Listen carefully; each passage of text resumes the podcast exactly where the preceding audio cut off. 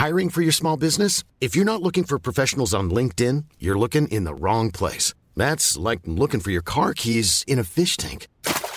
LinkedIn helps you hire professionals you can't find anywhere else, even those who aren't actively searching for a new job but might be open to the perfect role. In a given month, over 70% of LinkedIn users don't even visit other leading job sites. So start looking in the right place. With LinkedIn, you can hire professionals like a professional. Post your free job on linkedin.com slash people today. Bienvenue à vous et bonjour à tous. C'est le jour J, un moment politique décisif dans notre pays. Une grande tension est à prévoir probablement cet après-midi à l'Assemblée nationale. L'heure de vérité, comme on dit, approche. Alors, que se passera-t-il sur les motions de censure et en particulier la motion de censure transpartisane? Le gouvernement peut-il tenir? Combien de députés LR vont-ils au final la voter Et après, quelle suite pour le pays? Emmanuel Macron va-t-il prendre la parole Et pour dire quoi? Alors que les mobilisations spontanées, plus ou moins spontanées ou sauvages, se poursuivent. Nous serons d'ailleurs à Paris et ailleurs pour en parler. Mais tout d'abord, le journal. Bonjour à vous, Mickaël Dorian. Bonjour Sonia, bonjour à tous. La permanence parlementaire d'Éric Ciotti euh, caillassé à Nice dans la nuit de samedi à dimanche. Une façon, selon le président des Républicains, de faire pression contre lui afin qu'il vote les motions de censure déposées contre le gouvernement. Ces derniers jours, d'autres permanences d'élus euh, pro-réforme ont été prises pour cible. On voit ça avec Mathilde Ibanez et Quentin Gribel. Un trou béant en pleine vitrine, stigmate d'une attaque sur la permanence d'Éric Ciotti. Quelques heures après ces dégradations, des manifestants contre la réforme des retraites se sont rassemblés devant le local. Il y a une volonté à continuer à se mobiliser et à continuer à aller jusqu'au bout, comme je vous l'ai dit, jusqu'au retrait, au respect de la démocratie. Les parlementaires vont être amenés à être consultés sur les motions de censure déposées et donc euh, l'objectif était de leur faire comprendre qu'à un moment donné, ils devaient prendre leurs responsabilités aussi, que nous, en tant qu'organisation syndicale, représentants des travailleuses et des travailleurs, on saurait prendre les nôtres. Car le chef de file des Républicains s'est prononcé à plusieurs reprises en faveur de la réforme. Il a également annoncé qu'il ne voterait aucune motion de censure déposée contre le gouvernement. Dans le centre-ville, les Niçois interrogés, eux, condamnent ces attaques. Ça désolant d'exprimer son opinion en vandalisant des locaux. Il faut faire porter sa voix différemment par, euh, par exemple, les journalistes. Je, je ne soutiens pas Ciotti, mais je suis très très choqué. Je n'accepte pas. Je trouve qu'il y a trop de violence, voilà, en fait. C'est une escalade de la violence et on se demande comment on va sortir de, de tout ça. Dans un communiqué, le président de la République, Emmanuel Macron, l'a assuré. Le gouvernement va tout mettre en œuvre pour protéger les parlementaires menacés.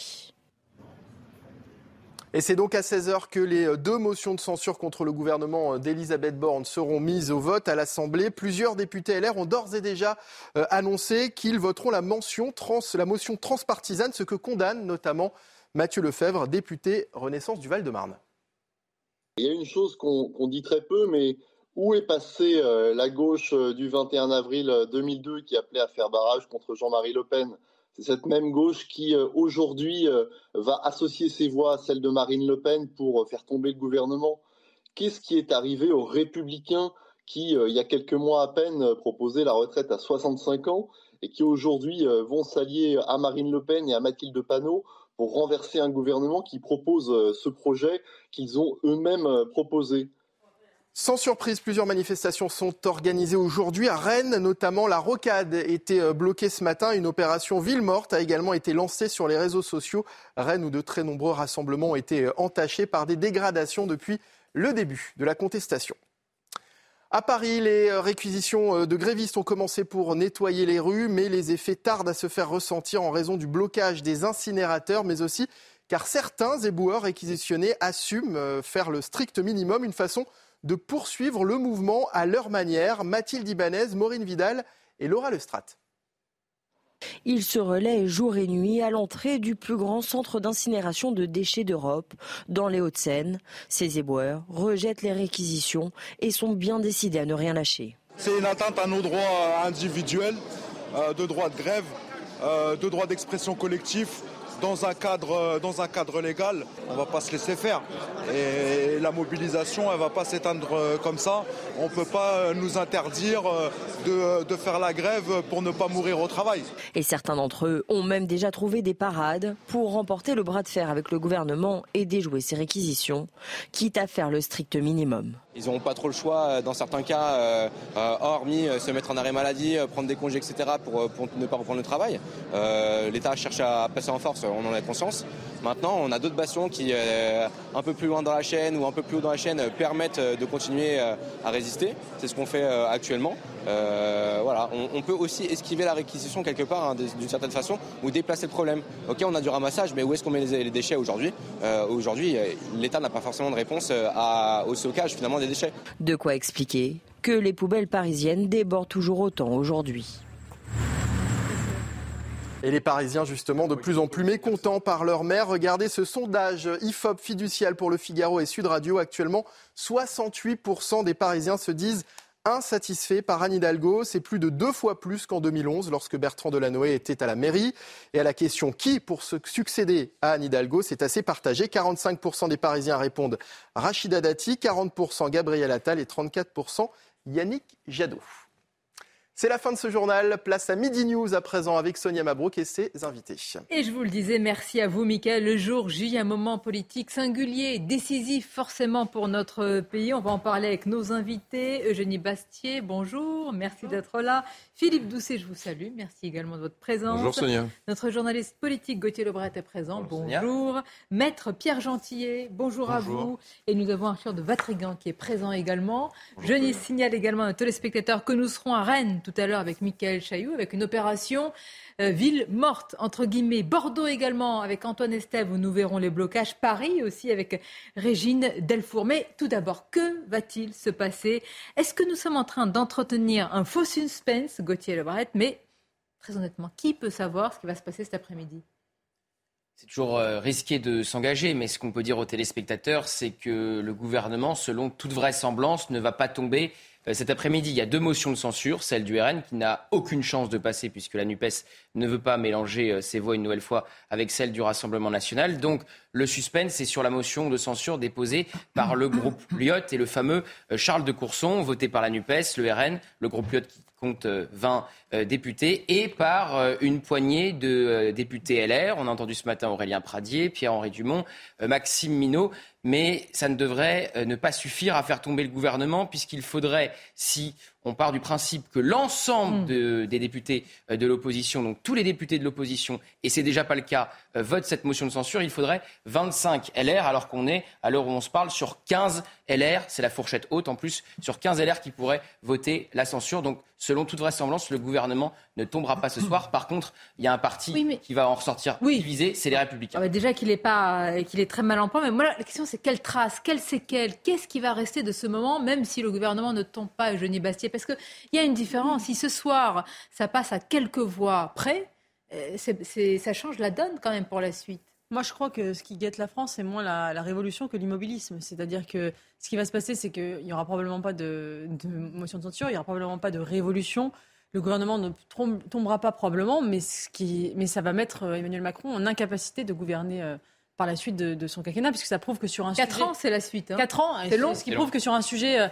Euh, c'est le seul sujet à peu près où il pouvait avoir euh, une alliance avec LR qui est un point de bascule et il pouvait peut-être faire passer cette réforme. Il n'y arrive même pas sur le sujet des, retraites, à pas avoir fait énormément de, consensus, de, de, concessions. Pardon.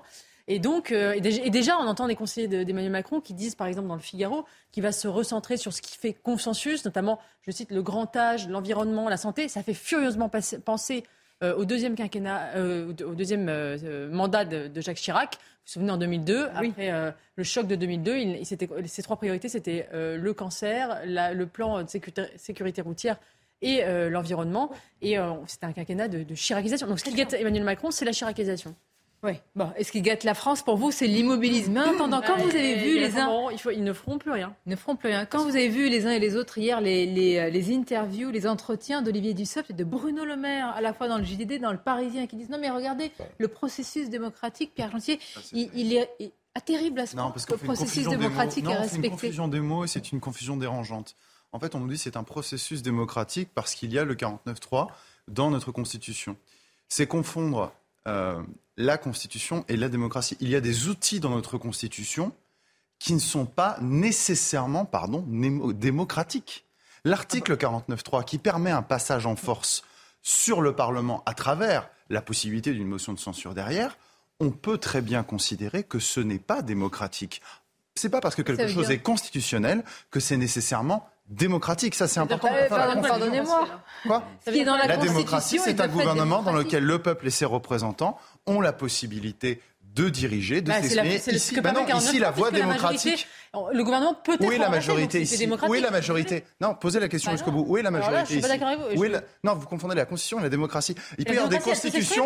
Regardez, il peut y avoir des constitutions qui ne sont pas démocratiques. Si l'opposition arrive à s'unir, le gouvernement peut être renversé. Donc c'est la démocratie peut-être renversée. Et les représentants la démocratie, c'est la loi est faite par le peuple. Ici, le gouvernement décide de la faire passer en force. Mais attendez, vous savez bien que le 49.3, c'est le sel qui a été mis sur des plaies. pas capable de renverser Le 49.3, c'est du sel qui a été mis sur des plaies. Ça vient de loin. Euh, ce qui est en train de se passer, c'est pas juste une crise politique là des dernières semaines. mal utilisés. Je, par rapport à ce que, venait d'évoquer Eugénie Bassier, à part l'immobilisme, peut-être. Mais enfin, il peut y avoir aussi la révolte, hein, parce que derrière, on ne sait pas dans la situation de ce pays. On voit les manifestations tous les soirs dans plein d'endroits. Ce que dit euh, Laurent Berger, euh, demain, euh, pour le moment, tout ça s'est fait d'un point de vue du front syndical très correctement, en respectant les formes et la non-violence. Mais tout ça peut partir de, complètement autrement. On, rentre dans une situation de grande On va les voir. Peut-être qu'après, il y aura l'immobilisme, mais vous pouvez avoir la révolte et la conflictualité dès aujourd'hui, demain, après-demain. Je ne sais plus pas de violence dans les rues, plus Emmanuel Macron pourra incarner, à mon avis, d'ailleurs à tort, à tort le parti de l'ordre. Mais, attendez, attendez, entre, l'autorité et l'autoritarisme, il y a une Aujourd'hui, on voit bien qu'on est dans une vraie crise politique, parce que derrière, on peut discuter sur le 49-3, mais enfin, aujourd'hui... On voit bien que c'est un euh, outil autoritaire, c'est ça ce qu'on voit aujourd'hui. Aujourd'hui, quand euh, Michel Rocard l'a utilisé 28 fois, ce n'était pas un souci. Aujourd'hui, c'est vécu comme une logique ah antidémocratique. On voit bien qu'on est dans une crise de régime très profonde. Voilà, la réalité, exactement. Ça, Donc on est, on est arrivé à, dans un système à bout de souffle. On est au bout d'une certaine façon. Est-ce qu'il y a déjà eu plein de... Est-ce que ce système a déjà fonctionné à l'exception du euh, sous général de Gaulle? C'est la question qu'on peut se poser parce que Là, le 49.3, Pierre Gentillet, que c'est antidémocratique, justement, c'est un outil qui permet. ça peut être considéré comme le, il peut être, il peut l'être aujourd'hui, sauf que c'est justement l'outil qui permet de garantir l'esprit de la cinquième, c'est-à-dire l'exécutif, l'Élysée, de gouverner. Mmh, c'est fait pour. Après, on peut parler, il y a plein d'autres outils. Hein. On peut la marque présidentialiste. On peut parler du, remaniement, on peut parler même de l'article 16, hein, si on veut parler. Toute l'institution. Non, mais dire, les institutions. la, la, Constitution permet. Mais si, parce que ça permet. La Constitution permet justement de redonner, le, de donner le mot final au président, et c'est comme ça que ça a été conçu. Alors moi, je suis d'accord avec Philippe Doucet, on est dans une crise de régime, mais et là, ce qui est intéressant, c'est qu'on se retrouve avec deux régimes qui s'affrontent et qui sont incompatibles. On a la cinquième, qui est le, régime de l'homme providentiel. Et on pourra parler d'ailleurs peut-être de ceux qui restent dans l'attente, comme Laurent Wauquiez, en qui bah peut-être que je serai l'ultime recours de l'homme providentiel. Oui, mais ils jouent tous la carte de l'homme providentiel. Hein. Bah, trop la jouer, on l'entend pas. Et, euh, non, mais c'est, je, je, je le pense aussi. et ensuite, on a la quatrième, la quatrième réplique, qui est la régime des, des, parlementaires. Et là, on se retrouve dans, un, dans une crise de régime parce qu'on a les deux qui s'affrontent. Et pourtant, de plus en plus que la cinquième avancée en âge, les Français réclamaient de plus en plus de quatrième. Je veux dire, depuis quand on entend on veut plus de proportionnel, on veut plus de députés qui nous représentent, on veut plus de démocratie. Bah, c'est quoi la quatrième? Est-ce que c'est une bordélisation de nos institutions, la quatrième? Parce que moi, je partie des Français le pense aussi. Hein. je ne crois pas du tout qu'il faille... Enfin, on, mythifie aussi un peu la quatrième comme un régime bordélique, etc. Bon, il y a eu aussi... Euh, euh, enfin, je pense que le parlementarisme peut fonctionner. Il n'y a pas un tropisme politique qui ferait qu'en France, jamais le Parlement ne pourrait, euh, on ne pourrait pas avoir une république parlementaire. Cela dit, la cinquième a aussi des qualités. Euh, de, permet de donner un certain nombre d'outils pour gouverner réellement. et beaucoup de, pays nous l'envient. Mais simplement, je pense que la cinquième République, elle fonctionne dans un cadre, un cadre de bipolarisation. Or, aujourd'hui, on est dans, une, dans un, tripartisme, une un tripartisme politique. Et on a trois grandes forces politiques. Et, dans, et on voit que dans un système où il y a trois grandes forces politiques, la, cinquième, elle était faite pour euh, extrémiser les extrêmes, c'est-à-dire que les, deux bouts de l'omelette étaient écartés du jeu politique et finalement on gouvernait au centre, centre droit, centre gauche. Aujourd'hui, euh, les deux bouts de l'omelette sont devenus très gros. Euh, et sont, amis. sont des forces politiques. Vos analyses constitutionnelles sont brillantes, mais, mais que peut faire maintenant le président donc, Et donc, c'est, y a, y a, le, le système... Regardez, regardez ce qui se passe aussi, parce qu'il y a des mobilisations plus ou moins spontanées, dites sauvages quand même, mmh, chaque soir, qui ne sont pas appelées euh, à s'éteindre, ou en tous les cas, le tube ne va pas rentrer si rapidement dans le dentifrice. Tout cela est résumé par Thomas Bonnet, puis vous nous direz qu'est-ce qui peut se passer au-delà de cet après-midi? Vigilance maximum du côté des autorités pour cette semaine qui s'annonce tendue. Policiers et gendarmes s'attendent à une possible recrudescence de tensions lors des manifestations à venir. Dans une note de la préfecture de police citée par le JDD, la direction du renseignement évoque le rôle de certains partis de gauche, comme le NPA et la LFI. Ils attisent le débat sur l'illégitimité du président et du gouvernement et tentent de mobiliser la jeunesse. Dans la même note, la préfecture de police accuse ces organisations de cautionner les violences contre les forces de l'ordre. Les deux organisations tentent de mobiliser ces mêmes jeunes sur la thématique des violences d'État en allant soutenir des jeunes interpellés. Le but, toujours selon cette même note, serait d'encadrer politiquement cette jeunesse qui n'adhère à aucun parti. Un contexte explosif que le ministère de l'Intérieur prend particulièrement au sérieux. Attendez, vous réagirez dans quelques instants. Nous allons nous diriger à l'Assemblée nationale où tout va se passer cet après-midi avec vous, Elodie Huchard. Alors, on emploie beaucoup de mots, d'expressions, l'heure de vérité. Euh, évidemment, chacun va prendre ses responsabilités. Dites-nous d'abord quelle est l'ambiance au Palais Bourbon. Mais eh écoutez, l'ambiance, elle est beaucoup moins euh, tendue. Il y a beaucoup moins de suspense hein, que la semaine euh, dernière, euh, Sonia. Alors, les choses vont se caler plus précisément à 15h30, puisque Yael Braun-Pivet, présidente de l'Assemblée nationale, va convoquer la conférence des présidents pour caler notamment les prises de parole. Et puis ensuite, à partir de 16h, on passera précisément à l'étude des motions de censure. Alors, ça se passe de manière un peu différente et très calibrée, c'est-à-dire que les présidents de groupe peuvent prendre la parole pour expliquer leur vote. Ils ne sont pas obligés de le faire. Et puis, le vote ici prend un peu de temps parce que chaque député prend un bulletin. C'est un vote à bulletin secret. Ils vont dans une salle adjacente à celle de l'hémicycle. Donc c'est un petit peu plus long. Et puis seuls les votes pour sont comptabilisés. Pour les motions de censure du côté de la majorité, on explique qu'on est relativement rassuré parce que même dans ceux qui co-signent, dans les groupes qui co-signent la motion de censure, tous finalement ne vont peut-être pas la voter à la fin. Et puis surtout, et on le sait, hein, ceux qui ont la clé, ce sont les républicains. Il faudrait entre 25 et 30 élus, les républicains, qui signeraient euh, cette motion de censure. Et selon notre dernier décompte, on est plus entre 9 et 11. Donc vous voyez, le gouvernement, même si ça n'est pas une épreuve facile, forcément est beaucoup plus tranquille que la semaine dernière. Merci à vous, Elodie. On vous retrouvera évidemment tout à l'heure en direct et en duplex de l'Assemblée nationale. On va parler de l'inconnu, en tous les cas, euh, du vote et des décisions des, Républicains avec ce qu'a annoncé notamment Aurélien Pradier et d'autres. Mais Gauthier Lebret, on en a parlé. Il y a des mobilisations éparses, plus ou moins spontanées tous les soirs, avec un risque réel de, de radicalité. Est-ce qu'il y a une crainte de l'exécutif d'une étincelle? Alors, euh, pour reprendre une expression que certains emploient pour qualifier ceux qui ont manifesté devant l'Assemblée nationale, plutôt ceux qui ont mis euh, le bazar, j'allais dire, qui ont euh, brûlé des voitures ou, qui ont mis le feu à, cette fontaine pas loin de l'obélisque, ce sont les idiots utiles du pouvoir. Pourquoi est-ce que certains disent ça? Parce que effectivement, de l'autre côté, Emmanuel Macron peut incarner le parti de l'ordre face au désordre et aux violences que ces gens-là font le choix de, déclencher. Donc, et c'est d'ailleurs le pari depuis le début pour le gouvernement. Depuis le début, le gouvernement euh, a parié sur un pourrissement qui n'est jamais arrivé jusqu'ici, pour euh, non pas faire inverser l'opinion sur le fond de cette réforme, puisque euh, ce pari-là, il est d'ores et déjà perdu. la bataille de l'opinion sur la réforme des retraites, 7 Français sur 10, et ça n'a pas bougé pendant tous les débats, ça s'est même accentué. Plus les ministres vendaient leurs réformes, plus les Français étaient opposés à celle-ci. Mais face au désordre, Emmanuel Macron, comme sur les Gilets jaunes, et il s'en était tiré comme ça, peut incarner le parti de l'ordre. Le vrai, le, vrai suspense, c'est sur la mobilisation. Sur les Gilets jaunes, combien a-t-il lâché? À des milliards. Bon. Plusieurs, plusieurs Qu'est-ce qu'il y a eu? Un grand débat. Bon. Il y a eu... À quoi a-t-il Non, mais ça, c'est autre chose. mais en tout cas, il avait proposé cela. Et aujourd'hui, que peut-il proposer? Des milliards, je crois que ce serait compliqué. Pourquoi voulez-vous qu'il propose quelque chose? Non, mais ah, il, a été que... en main. Il a un 49 attendez. Que, que, enfin, que peut faire aujourd'hui Emmanuel Macron a toutes, toutes les clés puisqu'il a l'outil constitutionnel qui lui permet de passer outre le blocage à l'Assemblée, c'est-à-dire l'article 49.3. D'accord? La seule chose qui pourrait faire bouger Emmanuel Macron, c'est si demain, mais en l'état je ne le pense pas, mais ce n'est qu'une supposition, c'est si demain il y avait un pourrissement et un blocage du pays tel qu'il soit obligé de faire reculer cette réforme. Mais sur le plan institutionnel, mis à part le Conseil constitutionnel, vous êtes en train de décrire un président de la République finalement assez tranquille, peut-être, euh, à l'Élysée, qui se dit mais moi, euh, je vais jouer mon rôle de garant de l'autorité.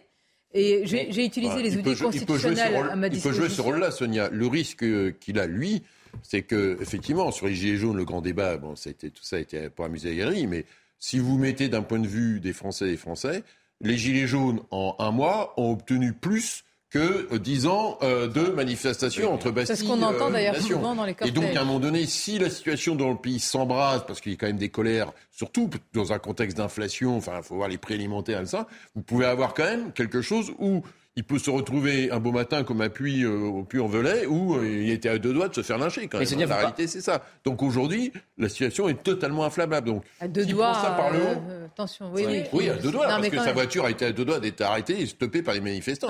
Il s'est enfui du Puy-en-Velay, hein, dans la réalité. Et donc aujourd'hui, il est quand même dans une situation où il peut se dire, comme vous le dites, je me mets au-dessus, j'attends, puis on va attendre que le bazar fasse basculer les Français vers le parti de l'ordre, il peut aussi se retrouver une situation inflammable sur la longue durée. Qu'est-ce que vous appelez pourrissement? Parce que là, depuis euh, des semaines, hein, c'est un blocage. Depuis quand même quelques jours, il y a des manifestations et parce Qu'est-ce que vous appelez Qu'est-ce que euh, le pourrissement, c'est quoi Un blocage avec les raffineries, un, bah, euh, une grève qui n'en finit plus. Voilà, moi, je, bah, je n'y crois pas. mais, ça, vous n'allez pas attendre le chaos pour réagir. Un responsable, un président de la République. Il faudrait savoir pourquoi les gens bloquent, en fait, parce que si on prend juste la réforme des retraites la réforme de retraite, elle doit encore passer au Conseil constitue. Et je je suis pas certain euh, que si Laurent Fabius peut lui envoyer un plomb, ça m'étonnerait pas qu'il s'en prive. Donc, il faut voir comment elle va ressortir du Conseil constitue. Ensuite, la question, c'est est-ce que le sujet, c'est vraiment la réforme des retraites? Moi, je pense pas. Je pense pas que le sujet soit la réforme des retraites. Donc, s'il doit euh, retrouver une légitimité, c'est justement ce que reprochent les Français, c'est ce sentiment de dépossession de leur souveraineté. C'est ça qu'ils critiquent aujourd'hui.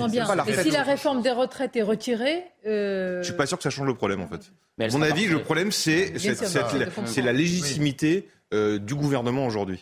Et c'est ça qu'on entend le plus. Donc la réforme, qu'elle passe ou qu'elle passe pas, ça changera pas grand-chose à mon avis. Enfin, moi, je voudrais dire une chose importante, c'est que euh, on a depuis euh, des, années des appels à la vigilance contre les groupuscules d'extrême droite. Dès qu'il y a un petit, un petit incident, oui, c'est normal. Mais on ne dit rien face à la violence d'extrême gauche qui est désormais mais légitimée, banalisée et accueillie avec une complaisance, avec complaisance, euh, une complaisance médiatique indéniable. Pas dans Figaro, hein, pas, pas dans Figaro, pas sur cette Comme le Figaro, c'est pas toute la France. Mais, attendez, non, mais attendez, on s'est habitué quand même à beaucoup de, à une, certaine banalisation de la violence. Et je rappelle, vous dites, euh, les Gilets jaunes, le, gouvernement a cédé euh, à la violence. Certes, mais si on reprend par exemple 2006, le CPE, euh, le, gouvernement avait reculé, il n'y avait, pas, avait pas eu tant de violence. C'était la manifestation d'étudiants, des blocages oui. d'universités. ça, c'est le flair de Jacques Chirac qui s'est dit à un moment. Oui, c'est Jacques Chirac qui dit qu'il faut arrêter les frais. C'est pour ça que je vous dis, faut-il attendre le tourisme Ce que je veux dire, c'est que depuis, depuis la loi travail de 2010, euh, nous sommes habitués, nous sommes entrés dans un cycle où la violence est devenue un moyen légitime de manifestation.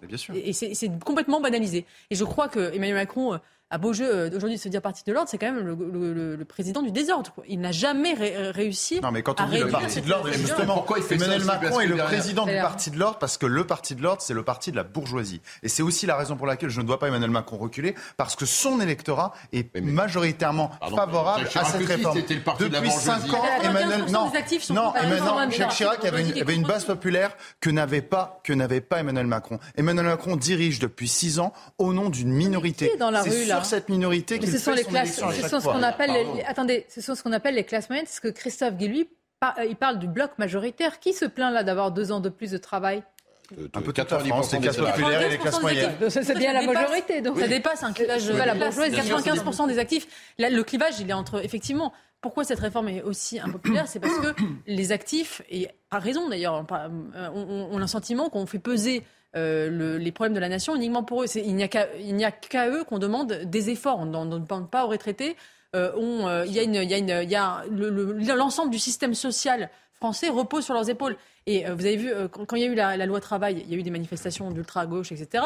Quand il y a eu la, réforme du chômage, il y a eu des manifestations, etc. Mais ça n'a pas eu pris autant d'importance parce que ça ne touchait pas les actifs, les gens qui travaillent et qui ont le sentiment qu'on nous demande des Donc, efforts en pour France. Jacques Chirac, parce que le code de Jacques Chirac est intéressant. Jacques Chirac sur le CPE. Jacques Chirac, c'est pourquoi? C'est aussi le rapport à la souveraineté populaire. Aujourd'hui, c'est que un président de la République, faut entendre, faut écouter les gens. Chirac avait des montagnes de défauts, mais il était aussi de cette génération de femmes. Parce qu'il avait été un élu local avant, ce que n'a pas Emmanuel les Macron. Classes, les classes populaires, avec l'ensemble des Français par rapport à ça. Et donc, il sentait le pays. Oui. être en désaccord avec lui, mais, il pourquoi Parce qu'il avait un parcours politique qui faisait qu'il avait ce contact. Effectivement, voilà, il avait pendant des années euh, de Macron touché le, le, cul des vaches, comme il disait. Mais aujourd'hui, Emmanuel Macron, il est arrivé mais par parce le haut. que Macron n'a pas ce profil et ce non, mais parcours pardonnez-moi. Euh, non, mais moi, je connais beaucoup de, de parlementaires, d'élus. Parfois, ils sentent pas vraiment ce qui va venir oui, aussi. Hein. Pour autant, non, mais pour autant, ça n'invalide pas ce que je vous dis. Sentir il ça. peut y avoir des parlementaires qui ne sentent pas, mais excusez-moi, en ayant été pendant, comme Jacques Chirac, pendant des dizaines d'années, élu local, les gilets jaunes? Député. Vous, moi, non. Mais je ne dis pas ça, je vous dis juste qu'Emmanuel Macron n'a pas un rapport direct avec la population et il ne l'a jamais eu. Voilà. Monsieur Lebret. Non, mais la seule différence par rapport euh, à Nicolas Sarkozy, qui est le dernier à avoir fait passer une réforme des retraites qui décalait l'âge légal, c'est la majorité, ou plutôt maintenant la minorité au Parlement. Donc non seulement, à l'époque, Nicolas Sarkozy, il était minoritaire dans la rue. Mais il était majoritaire au Parlement. Et c'est ça qui change. Emmanuel Macron, désormais, il est minoritaire partout, à la fois au Parlement et dans la rue. C'est ça la nouveauté. Et c'est pour ça que ça entraîne autant de colère et ce fameux 49-3. On va marquer une pause et puis on va parler. Quand même, ils sont la, la clé pour cet après-midi. De cet après-midi, ce sont les LR. Ils se donnent un rôle peut-être qu'ils n'ont pas. Oh, il, est, il, est tac- il est méchant, un coup de griffe en passant. Ah, mais il se donne un rôle, pardonnez-moi. Pourquoi le gouvernement s'est donné tant de mal à l'heure des négociations, euh, même des échanges de. SMS, même des tractations, dit Mais ils Aurore ne Berger. pas tomber le gouvernement selon toute vraisemblance. Oui, mais il va courte- enfin, la, la digue, en tout cas, entre le RN et LR se fissure encore un peu plus. Ah bah c'est la fameuse proposition de Jordan Bardella. Eh ben, on va en parler. Ça, tout c'est- ça, important. À tout de suite, on en parle. Que la motion de censure. Midi News, la suite, jour J, moment de vérité, heure, de, heure décisif, moment décisif, heure de vérité, bref, vous l'avez compris, restez avec nous, tout va se jouer, comme on dit cet après-midi, Euh, même si les comptes, euh, ça va être compliqué quand même que les motions de censure passent, c'est un vrai moment politique singulier, inédit, nous en parlons, mais tout d'abord, les titres, c'est News Info, Audrey Berthaud. Je garantis qu'en 2030, le régime des retraites sera à l'équilibre. C'est ce qu'a dit euh, Bruno Le Maire ce matin euh, sur RMC. Le financement sera garanti pour qu'en 2030, il y ait l'équilibre financier, soit par la lutte contre les fraudes, soit par le transfert de la branche des accidents du travail vers la branche vieillesse, a détaillé euh, le ministre de l'économie. Une femme a été euh, retrouvée égorgée à Paris ce matin dans le 12e arrondissement. Euh, Les faits se seraient produits peu avant 9h du matin dans un hall d'immeuble. Le mari de la victime a été interpellé. La piste du différent personnel est privilégiée pour le moment. Le nombre de féminicides a augmenté de 20% en France en 2021. Enfin, l'inflation euh, en France. La Banque de France prévoit le pic de l'inflation alimentaire pour juin et double sa prévision de croissance pour 2023. Euh, D'après ses projections, l'institution estime que les prix des produits devraient croître moins vite euh, vers la fin du premier semestre. Elle s'attend également à une progression du PIB de 0,6% pour l'année. Merci euh, Audrey. Alors il y a eu beaucoup d'annonces ce matin. Certaines étaient attendues hein, du côté des, des Républicains, notamment parce qu'évidemment il était ancien numéro 2 des LR, Aurélien Pradier, député Les Républicains, qui va donc voter la motion de censure transpartisane. Il y avait quand même un doute. hein. Dans certains journaux ce matin, on n'était pas sûr euh, s'il allait voter euh, ou pas. Je dois dire que Gauthier. quand j'ai vu que Pierre-Henri Dumont allait s'exprimer chez nous, Aurélien Pradier chez vous, euh, Sonia, et Maxime Minot sur euh, France 2, Vous êtes sachant qu'ils sont euh, sur la même ligne, je me doutais qu'ils allaient quand même euh, pas annoncer qu'ils voteraient pas la motion Mais de oui, censure. oui, Effectivement, oui, c'était une opération de communication. Petit scarabée, c'est son surnom. C'est Pascal tout. Pro qui m'appelle comme Eh ça. mais moi aussi maintenant. Ah bah d'accord. Tellement mignon. Alors, gros scarabée, gros problème pour les LR. On va écouter Aurélien Pradier, il annonce ce matin, et ce qui justifie finalement cette décision. J'ai pris du temps pour euh, y penser, pas le faire à la légère.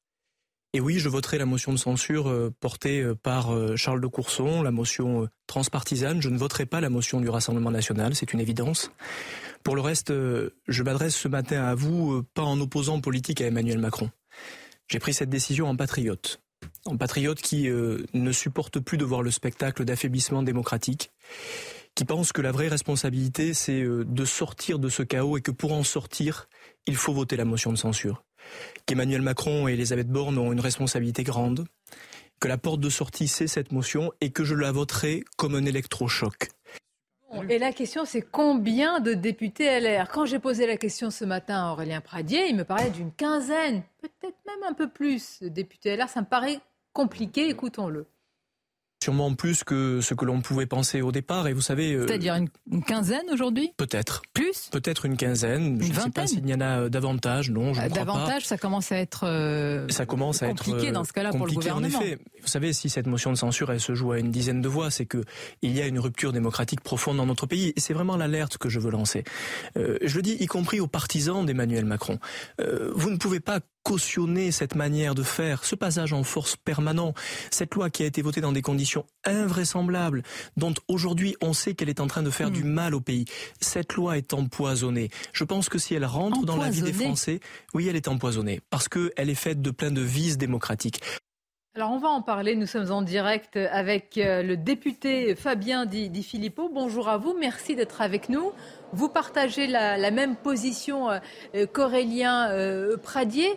cet après-midi, quand vous allez voter pour la motion de censure, monsieur Di Filippo, quel sera votre objectif premier? Bonjour. Eh bien, vous savez, dès le mois de janvier, j'avais tracé un certain nombre de lignes rouges par rapport à ce débat sur les retraites. Sur le fond, et sur la forme. J'avais prévenu très tôt que je ne pourrais pas accepter que sur un texte aussi important, le plus emblématique des deux quinquennats d'Emmanuel Macron, nous soyons privés de vote. Malheureusement, avec le 49-3, c'est ce qui s'est passé la semaine dernière. Donc le but cet après-midi, le but unique, c'est de sanctionner ce déni de démocratie. Quand vous parlez avec les gens chez nous, les concitoyens qu'on a la mission de représenter, et c'est une mission très lourde, eh bien, ils ne comprennent pas qu'une telle réforme puisse s'appliquer sans même avoir été voté une seule fois à l'Assemblée par leurs représentants. C'est ça l'enjeu aujourd'hui et rien d'autre. Bien, que répondez-vous, euh, Fabien Di Filippo, au, chef de votre parti, en l'occurrence à Olivier Marlex, encore ce matin dans le Figaro, qui appelle à, l'esprit de responsabilité et finalement aussi quelque part, eh bien, au gaullisme. C'est-à-dire, euh, bah, tout gaulliste euh, se doit de respecter, de ne pas affaiblir les institutions. Est-ce que ce n'est pas ce que vous allez faire cet après-midi? Si l'on est concret, si l'on regarde avec objectivité le fond des choses, c'est le déclenchement du 49-3 qui est très grave. Pourquoi? Parce que bien au-delà des retraites, vous voyez bien les conséquences qu'il a sur le pays, sur la capacité d'action des mois à venir. Pourquoi pensez-vous que même dans la majorité, il y a une colère qui gronde à ce point? Eh bien, c'est parce que cette réforme, il fallait la voter. Il fallait qu'elle ait une légitimité démocratique, ou en tout cas que la question soit tranchée par les représentants du, par les représentants du peuple. Donc, on n'affaiblit jamais les institutions quand on fait respecter le pouvoir législatif. Il est légitime au même titre que le pouvoir exécutif. Et nous tenons la souveraineté que nous portons de nos électeurs. Et aujourd'hui, le message est clair. Et même quand on retourne chez nous, aucun ne comprend comment les choses ont pu se passer de cette, manière-là. Bien, j'entends ce que vous dites. Vous dites que vous n'affaiblirez pas, en tous les cas, le vote euh, ne va pas affaiblir les, institutions, mais euh, en tous les cas, vous affaiblissez votre parti, les LR. Ça, c'est euh, une chose qui est actée. Alors, je pense être un opposant exigeant, et ce depuis 2017. Quand il a fallu voter des lois qui allaient dans le bon sens, je l'ai toujours fait sans rien demander à personne. Là, sur ce texte, il est clair qu'il y a un problème. On peut crier gaullisme, gaullisme, répartition, mais quand le général de Gaulle a créé ce système, il y avait 3 à 4 enfants par foyer. Aujourd'hui, on tombe à 1,8, bientôt 1,4 enfants par femme, malheureusement, dans notre pays. Ça veut dire quoi? Demain, la solution, c'est de dire 66, 68, 70 ans et soutenir un gouvernement qui n'est même pas capable d'avoir un discours construit sur le cumul emploi retraite et sur l'aménagement des fins de carrière, sur la pénibilité, qui veut imposer des contraintes supplémentaires aux entreprises via l'article 2. Ce n'est pas notre philosophie de la droite républicaine. J'entends, mais malgré tout, il y a un parti auquel vous, êtes, vous, faites, euh, vous êtes toujours député euh, LR. Est-ce que vous risquez l'exclusion Parce que certains disent que vous êtes en train de, de mettre les derniers, les derniers clous sur le cercueil de ce parti aujourd'hui? Ou est-ce que finalement ça vous est égal et que vous dites que l'intérêt général, de votre point de vue, va primer cet après-midi Alors là-dessus, c'est très clair. Premièrement, vous l'avez dit, la défense des institutions, de la démocratie, du Parlement, le pouvoir que m'ont donné mes concitoyens sera prioritaire cet après-midi. Ça, c'est ma priorité, c'est évident. Ensuite, eh bien, euh, par rapport à notre parti, je ne pense pas qu'on envisage de me bannir pour m'être opposé à une erreur grave de l'exécutif macroniste. Je ne pense que personne ne comprendrait ça. Je ne l'envisage pas une seule seconde. Merci en tous les cas d'avoir répondu à nos questions. Merci Fabien Di Filippo et on vous suivra évidemment avec euh, tous vos collègues également cet après-midi pour euh, le vote ou pas de, cette, euh, de ces motions de censure. Regardez cette image en direct à présent. Place Vauban à Paris, dans le 7e arrondissement, avec ses parlementaires, députés, eh bien la NUPES, la France Insoumise, Mathilde Panot, Louis Boyard, avec leur écharpe tricolore venue eh bien, marquer leur contestation une nouvelle fois avant ce qui va se passer également cet, cet après-midi. Est-ce qu'il y a véritablement du suspense? On entend Monsieur euh, De Filippo qui dit oui, mais personne ne la comprend sur le terrain. Est-ce que tous ces parlementaires LR ont changé aussi d'avis et se sont fait finalement leur opinion en retournant dans leur circonscription quand on leur a dit c'est pas possible? Marine Le Pen, dans les circonscriptions des députés qui s'apprêtent à voter la censure et qui ont enclenché ce 49-3 parce qu'ils ne voulaient pas voter euh, la réforme des retraites, a fait un très bon score et parfois arrivé devant Emmanuel Macron au second tour. Donc ces députés se sont fait élire avec des personnes, des électeurs qui ont voté euh, Marine Le Pen aux deux tours de l'élection présidentielle. Donc ils ont ça en tête et quand ils vont effectivement sur les marchés de leur circonscription, on leur dit qu'on est contre la réforme des retraites. On leur a dit ce week-end qu'il fallait voter euh, la censure contre le gouvernement. Mais le problème, c'est que ces députés font partie d'un collectif, d'un groupe de 61 députés, qui ressemble de moins en moins d'ailleurs à un collectif et à un groupe. On rappelle qu'Olivier Marlex a dit que les députés LR, donc il y en aurait 15, qui voteraient la motion de censure de Lyotte auraient eh bien, comme but de siéger à Lyotte et donc plus de siéger au sein des LR. Ce matin, euh, sur une chaîne locale, Éric Ciotti a dit à la question est-ce que euh, vous allez exclure Aurélien Pradier, Maxime Minot, Pierre-Henri Dumont? Nous verrons. Donc il aurait pu dire non. Il a dit nous verrons. Donc on voit bien, il a effectivement limogé Aurélien Pradier de son poste de numéro 2, qui est resté numéro 2 vraiment euh, très peu de temps. Et d'ailleurs, il, y a toujours un problème entre le vice-président et le président chez les Républicains. Ça s'est pas amélioré entre Pradier et Ciotti. Donc c'est un, parti qui va ressortir de là en, en, Ils ont toujours soutenu des, candidats qui étaient pour la réforme à 60 Bien sûr, mais ce qui, a changé, Sonia, ah. c'est ce qui vient de dire. que derrière, ils sont dans des circonscriptions où le Rassemblement national leur met le couteau dans les reins. Et comme ces députés se disent peut-être qu'il y aura une dissolution, ah. on va faire attention. Ça, c'est la proposition de Jordan Bardella. Ils préfèrent ce que dit M. Desphilippe tout à l'heure. Ils préfèrent leur circonscription à leur parti. Et donc là, en fait, les Républicains, aujourd'hui, c'est deux groupes. C'est ceux qui sont sur des bastions républicains classiques avec beaucoup de retraités, etc. Donc c'est le cas d'Éric Ciotti et d'autres. Et ceux qui sont dans des, dans des villes ou des territoires populaires avec le Rassemblement national, quelque, leur a mis le couteau dans les reins. Et donc, du coup, c'est ça la vraie séparation. Parce que, effectivement, pourquoi M. Di Philippe et tous les autres qui ont soutenu François Fillon, Valérie Pécresse, où c'était la retraite à 65 ans, bah, dire là, ils ont peur pour leurs fesses, en fait. Est-ce qu'on peut rappeler ce qu'a proposé Jordan Bardella? Parce que c'est très intéressant de le dire. Le président du RN chez Cyril Hanouna, vendredi, a dit que pour euh, tous les députés qui voteraient LR, qui voteraient la motion de censure s'il y a dissolution, puisqu'on rappelle que Emmanuel Macron a dit le jour où une motion de censure est adoptée au Parlement, je dissous immédiatement. Eh bien, Jordan Bardella a annoncé qu'aucun euh, RN ne serait investi face au LR. Ce qui veut dire, puisque je vous rappelle qu'on est dans des circonscriptions où Marine Le Pen a fait un très bon score à la présidentielle, eh bien que c'est tout bénef pour les députés LR et c'est pour leur enlever cette crainte de la non-réélection. Et, vous croyez qu'ils y sont sensibles Oui. oui c'est quand même un, pas euh, assez intéressant de la part du Rassemblement national parce que jusqu'à présent, la ligne du Rassemblement national, c'était justement de refuser l'union des droites pour faire une proposition alternative euh, à, cette union des droites. Et là, on voit, ils n'ont pas dit ça aux députés de la France Insoumise. Hein. C'est pas, pas l'union des droites. Ils n'ont pas fait cette proposition aux députés de la France Insoumise, donc ils le font à droite. Et donc, c'est un pas de plus, je pense, dans la dans l'effritement euh, du, du, cordon euh, sanitaire entre euh, la droite Mais vous imaginez aujourd'hui, tout à l'heure, à l'Assemblée nationale, une quinzaine, à peu près, je ne sais pas, de parlementaires LR qui vont voter cette motion de censure, alors qu'Olivier Marlex et Eric Ciotti affirment exactement l'inverse. C'est plus qu'une rupture. Sur là. le papier, sur le papier, ils le pourraient, parce qu'encore une fois, enfin j'ai un peu changé En principe, ils peuvent être assez sereins, je dis bien sur le papier, à voter une motion de censure et donc à jouer une dissolution. J'ai regardé la liste des 61 députés qui sont élus. Les, les, 61 députés républicains ont été élus très confortablement. Et pas seulement au second tour, où plus des trois quarts ont fait plus de 60% des voix, mais même au premier tour, 43 députés sur les 61 sont arrivés en tête au premier tour. Vous voyez, donc c'est pas juste une histoire de repoussoir au second tour, que ce soit la NUPES ou le RN. La difficulté, elle est politique. C'est que si demain ils votent une motion et qu'il y a une dissolution, c'est pour faire quoi? Non mais très bien, mais ils ont une responsabilité aussi sociale, pardonnez-moi. Est-ce qu'ils n'ajoutent pas du chaos au chaos alors qu'il peut y avoir une radicalisation mais, que faire, après? Que, faire? après? Parce que si on fait une motion de censure et que le gouvernement... Ça veut dire ça veut dire qu'Aurélien Paradis, s'il accepte la motion de censure, c'est-à-dire qu'il accepte qu'une nouvelle assemblée soit élue. Et donc, est-ce qu'il ferait l'alliance avec le Rassemblement national? C'est la question. Bah, c'est absurde de voter une ah, Il vous a déjà répondu, il ne veut même pas voter la motion du RN. Donc c'est absurde. C'est complètement incohérent. Ça veut dire, ça veut dire, on réélit une assemblée et avec qui gouverne Mais c'est là où on voit quand même l'escroquerie, l'entourloupe en fait d'une partie, d'ailleurs, pas que des LR, mais aussi de la gauche, quand ils expliquent que euh, au nom de l'intérêt supérieur de la France, il faut euh, euh, mettre fin à cette, cette, ce faux semblant ou ce théâtre de la démocratie, comme ils le disent.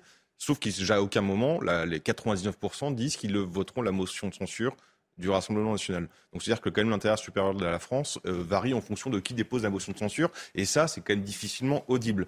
Après, à leur décharge, les républicains, on leur dit vous n'êtes pas cohérents parce que 65 ans. Sauf que dans la réforme d'Emmanuel Macron, l'âge pivot qui euh, cristallise tout euh, est un peu inutile avec cette règle des 43 annuités que jamais les députés républicains euh, viennent les bouter dessus. Donc ils peuvent s'expliquer aussi d'un point de vue politique en disant cette réforme des retraites ne, euh, ne va pas dans l'autre sens. J'entends, mais, mais pardonnez-moi, il y a un petit, enfin, pardon aussi de ce qui se passe dans le pays. Vous pouvez, on ne peut pas faire la, des choix politiques sans tenir compte de ce qui va se passer. Ils ont tous on peut pas faire des choix politiques sans être cohérents il y a une double incohérence des, des, républicains. Une incohérence programmatique, on l'a dit, parce que pendant 20 ans, ils ont prôné la retraite à 65 ans et maintenant, ils votent contre. Et une incohérence euh, stratégique sur l'avenir, c'est-à-dire qu'on ne pouvait pas voter la motion de censure sans projeter de vous allier avec le Rassemblement national dans un gouvernement d'opposition euh, pour construire, constituer une nouvelle majorité. Sinon, ça ne sert à rien. Voter une motion de censure pour que l'Assemblée soit exactement pareille et que vous ayez exactement le même rôle. exemple ça souvent de, de l'Allemagne ou de l'Espagne, où en, en Allemagne notamment, il faut avoir une motion de défiance constructive, c'est-à-dire que si vous voulez faire tomber un gouvernement, vous dites avec qui vous gouvernez et le nom du Premier ministre. En fait, logique. Voilà, en disant bah, maintenant, demain, contre, voilà, on a un gouvernement. Dans quelques instants, nous serons à Rennes avec euh, Michael euh, Chailloux, mais tout d'abord, euh, Gauthier. je voulais juste te dire, en fait, les Républicains ne survivront pas au macronisme. Ça a commencé en leur piquant leurs grandes figures, euh, Édouard Philippe, Bruno Le Maire, Gérald Darmanin. Et là, ça se termine le même week-end autour de cette motion de censure. Il y en a donc, qui veulent faire tomber le gouvernement, qui veulent la mort du gouvernement, Aurélien Pradier, etc. On l'a dit. Et Rachida Dati, le même week-end, qui propose un contrat de gouvernement avec Emmanuel Macron. Il n'arrive pas à se positionner par rapport au macronisme, et cela depuis six ans. Depuis 2017, l'erreur Non, mais l'erreur de Gauthier c'est que le macronisme ne survivra pas à Emmanuel Macron.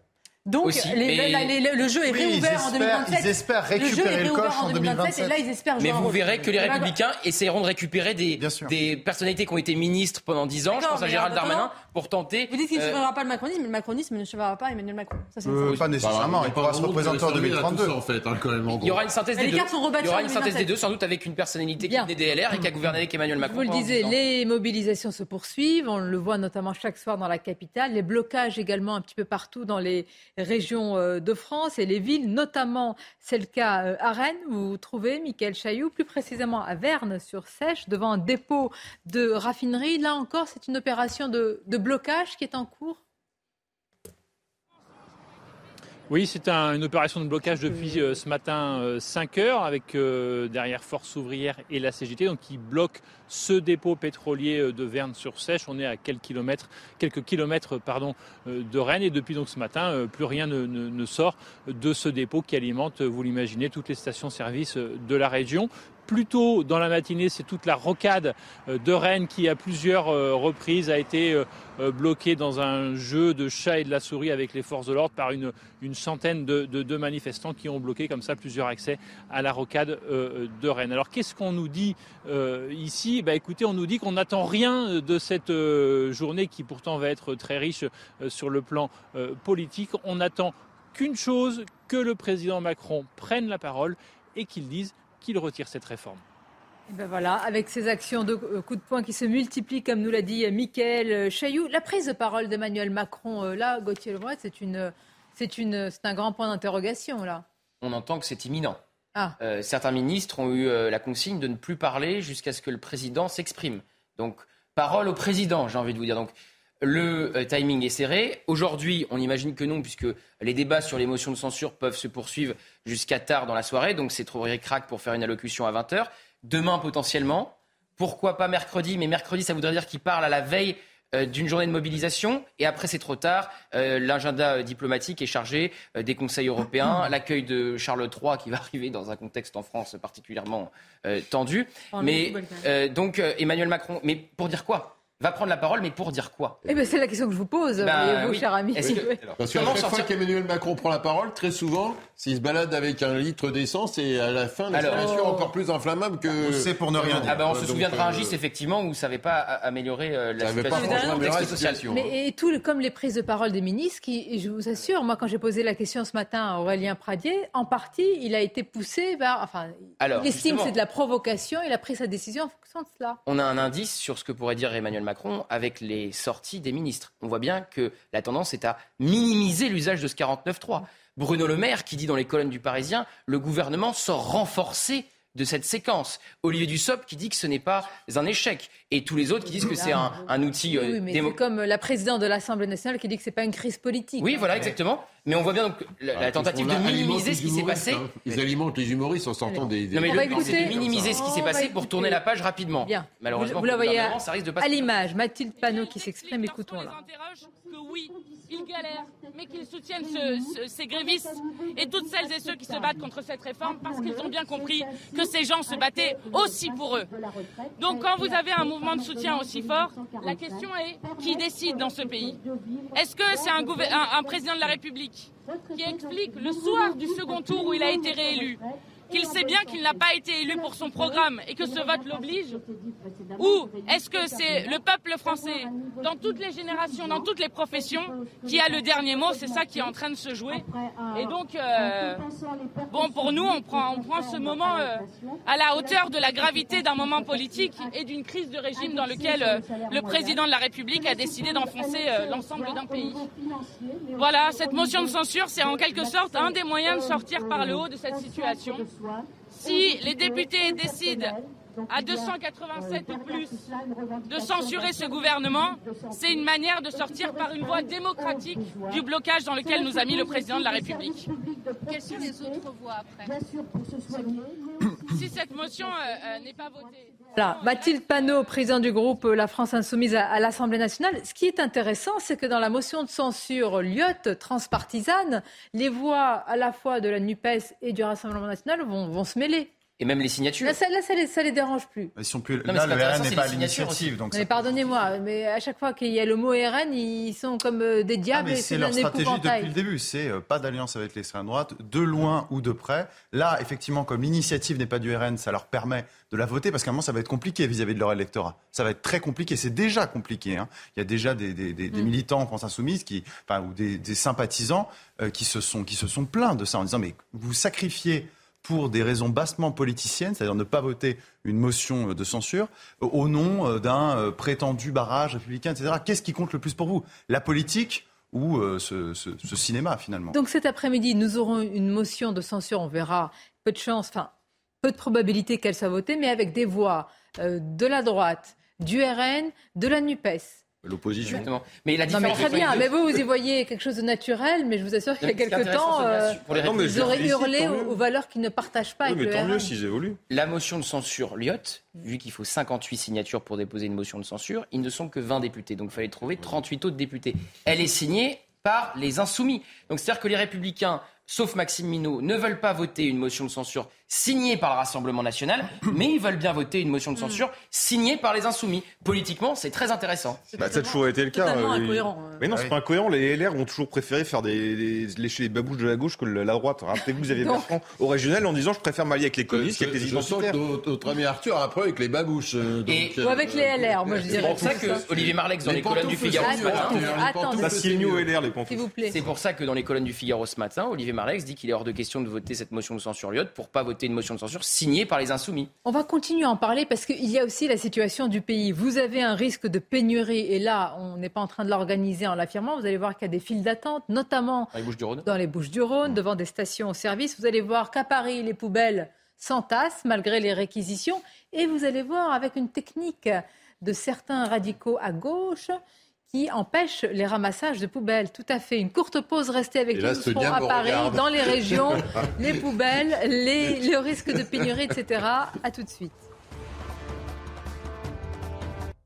Le jour J, le moment de vérité, c'est à suivre évidemment sur notre antenne CNews avec toutes nos émissions jusqu'à tout à l'heure 16h et bien au-delà. Que va-t-il se passer dans le chaudron de l'Assemblée nationale? Le tout dans un contexte, contexte politique singulier, un contexte social très particulier et inflammable. On va en parler juste après. Le journal, bien sûr. Rebonjour à vous, cher Michael. Rebonjour Sonia, bonjour à tous. H-3 avant ce vote décisif pour le gouvernement d'Elisabeth Borne. L'une des motions de censure va-t-elle obtenir les 287 voix nécessaires? Elodie Huchard, vous êtes à l'Assemblée nationale avec Léo Marcheguet. Comment va se dérouler ce vote? Eh bien, on connaîtra hein, les dispositions euh, précises à partir de 15h30, puisque Yael Braun-Pivet convoque une conférence des présidents. Il y a deux motions à examiner la motion transpartisane qui vient du groupe Lyot et la motion Rassemblement national. Les différents euh, présidents de groupe peuvent prendre la parole, mais ne sont pas obligés. On sait par exemple qu'Olivier euh, Barlex, pour les Républicains, lui veut prendre la parole pour expliquer la consigne aussi du groupe. Et puis ensuite, le vote prend un peu de temps parce que chaque député prend un bulletin secret et se rend dans une salle adjacente à celle de l'Élysée et puis, il faut aussi comprendre que la Première ministre, bien sûr, prendra la parole si les motions de censure sont rejetées, ce qui est le plus probable. Et bien donc, la loi sera adoptée du côté du gouvernement. Pour l'instant, on est évidemment assez confiant pour ce vote, même si on a conscience de la crise sociale et politique dont vous parliez. Et surtout, on attend une prise de parole du plus haut de l'État, du président de la République, parce que les ministres veulent aussi maintenant qu'il aille au front et qu'il défende aussi ses décisions. Merci beaucoup Elodie Huchard en direct du Palais Bourbon. Les images sont signées Léo Marcheguet pour CNews. Pendant ce temps, les députés de la France Insoumise manifestent euh, place Vauban dans le 7e arrondissement de Paris, non loin des Invalides. Écoutez la présidente du groupe à l'Assemblée nationale, Mathilde Panot. Si nous sommes ici euh, dans un jour qui est euh, hautement symbolique et important pour notre peuple, eh bien c'est aussi euh, pour redire que aujourd'hui le peuple et l'ensemble du peuple va regarder ce qui se passe dans l'Assemblée. Et quand vous voyez deux tiers des Français et des Françaises qui souhaitent que la motion de censure soit adoptée, qui permet à la fois, évidemment, de faire chuter le gouvernement, mais surtout d'enterrer la réforme des retraites, je pense que chacun des députés devra réfléchir avec sa conscience lorsqu'il votera cette motion de censure, parce que je le redis, voter pour cette motion de censure est le seul moyen pour chacun des députés de redire qu'ils sont contre la retraite à 64 ans. Et eh oui, sans surprise, hein, plusieurs manifestations sont organisées aujourd'hui à Paris et dans tout le pays. À Bordeaux, notamment, un rassemblement euh, a, lieu devant la préfecture pour exiger le retrait de la réforme. Écoutez Philippe Manot, il est secrétaire euh, général de l'Union départementale Force ouvrière de Gironde. Nous, on veut le retrait parce qu'il est rejeté par 93% des salariés, 70% de la population. C'est un référendum grandeur nature. Il n'y a même pas besoin de faire référendum. le rejet est massif tous les chroniqueurs, tous les analystes, tous les syndicats sont contre. La pénurie de carburant continue en France. Environ 4% des stations-service du pays connaissent déjà une rupture d'approvisionnement en gazole. C'est le cas notamment dans les Bouches du Rhône, comme nous l'explique Stéphanie Rouquier. Difficile aujourd'hui dans les Bouches du Rhône de trouver une station-service ouverte et avec du carburant. Depuis vendredi dernier, avec le 49.3 et le mouvement qui se durcit, les conducteurs se sont rués à la pompe. Alors la station-service où je me trouve est fermée, comme de nombreux autres, en rupture totale. Des conducteurs passent et désespérément, eh bien, ils repartent à sec, m'expliquant que la voiture est essentielle pour leur travail. Ils ne savent donc pas comment ils vont gérer la situation. Il faut savoir que sur les trois raffineries de Provence, Petroinos à Lavera arrête totalement sa production à partir d'aujourd'hui. Chez Esso, à Feux-sur-Mer, les exportations sont bloquées depuis le 7 mars et à la Med, eh la bioraffinerie totale est en arrêt pour un problème technique. Mais les personnels grévistes expliquent qu'une fois le souci réglé, eh ils ne reprendront pas l'activité. Et voilà pour l'actualité, la suite des débats de Midi News à présent avec Sonia Mabrouk et ses invités. Merci Mickaël. Et autour de la table, Eugénie Bastier, Pierre Gentil, Arthur de Vatrigan, Philippe Doucet, nos journalistes Gauthier Lebret et je salue Éric de Ritmaten qui nous a rejoint. Bonjour à vous.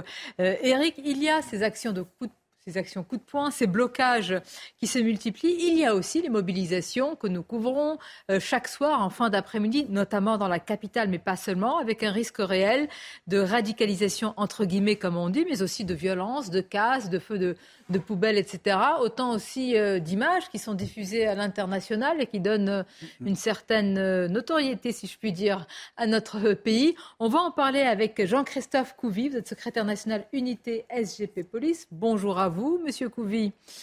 Quand je dis que le risque est réel pour les prochains jours, est-ce que pour vous c'est déjà le cas en réalité? La radicalité entre guillemets, le risque de, violence ou la violence est déjà là?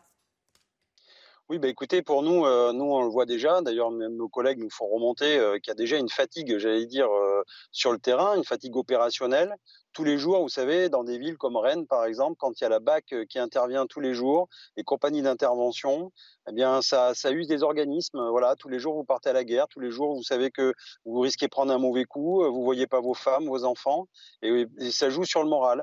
Alors, pour l'instant, on tient le coup, j'allais dire, mais on ne sait pas combien de temps ça va durer encore.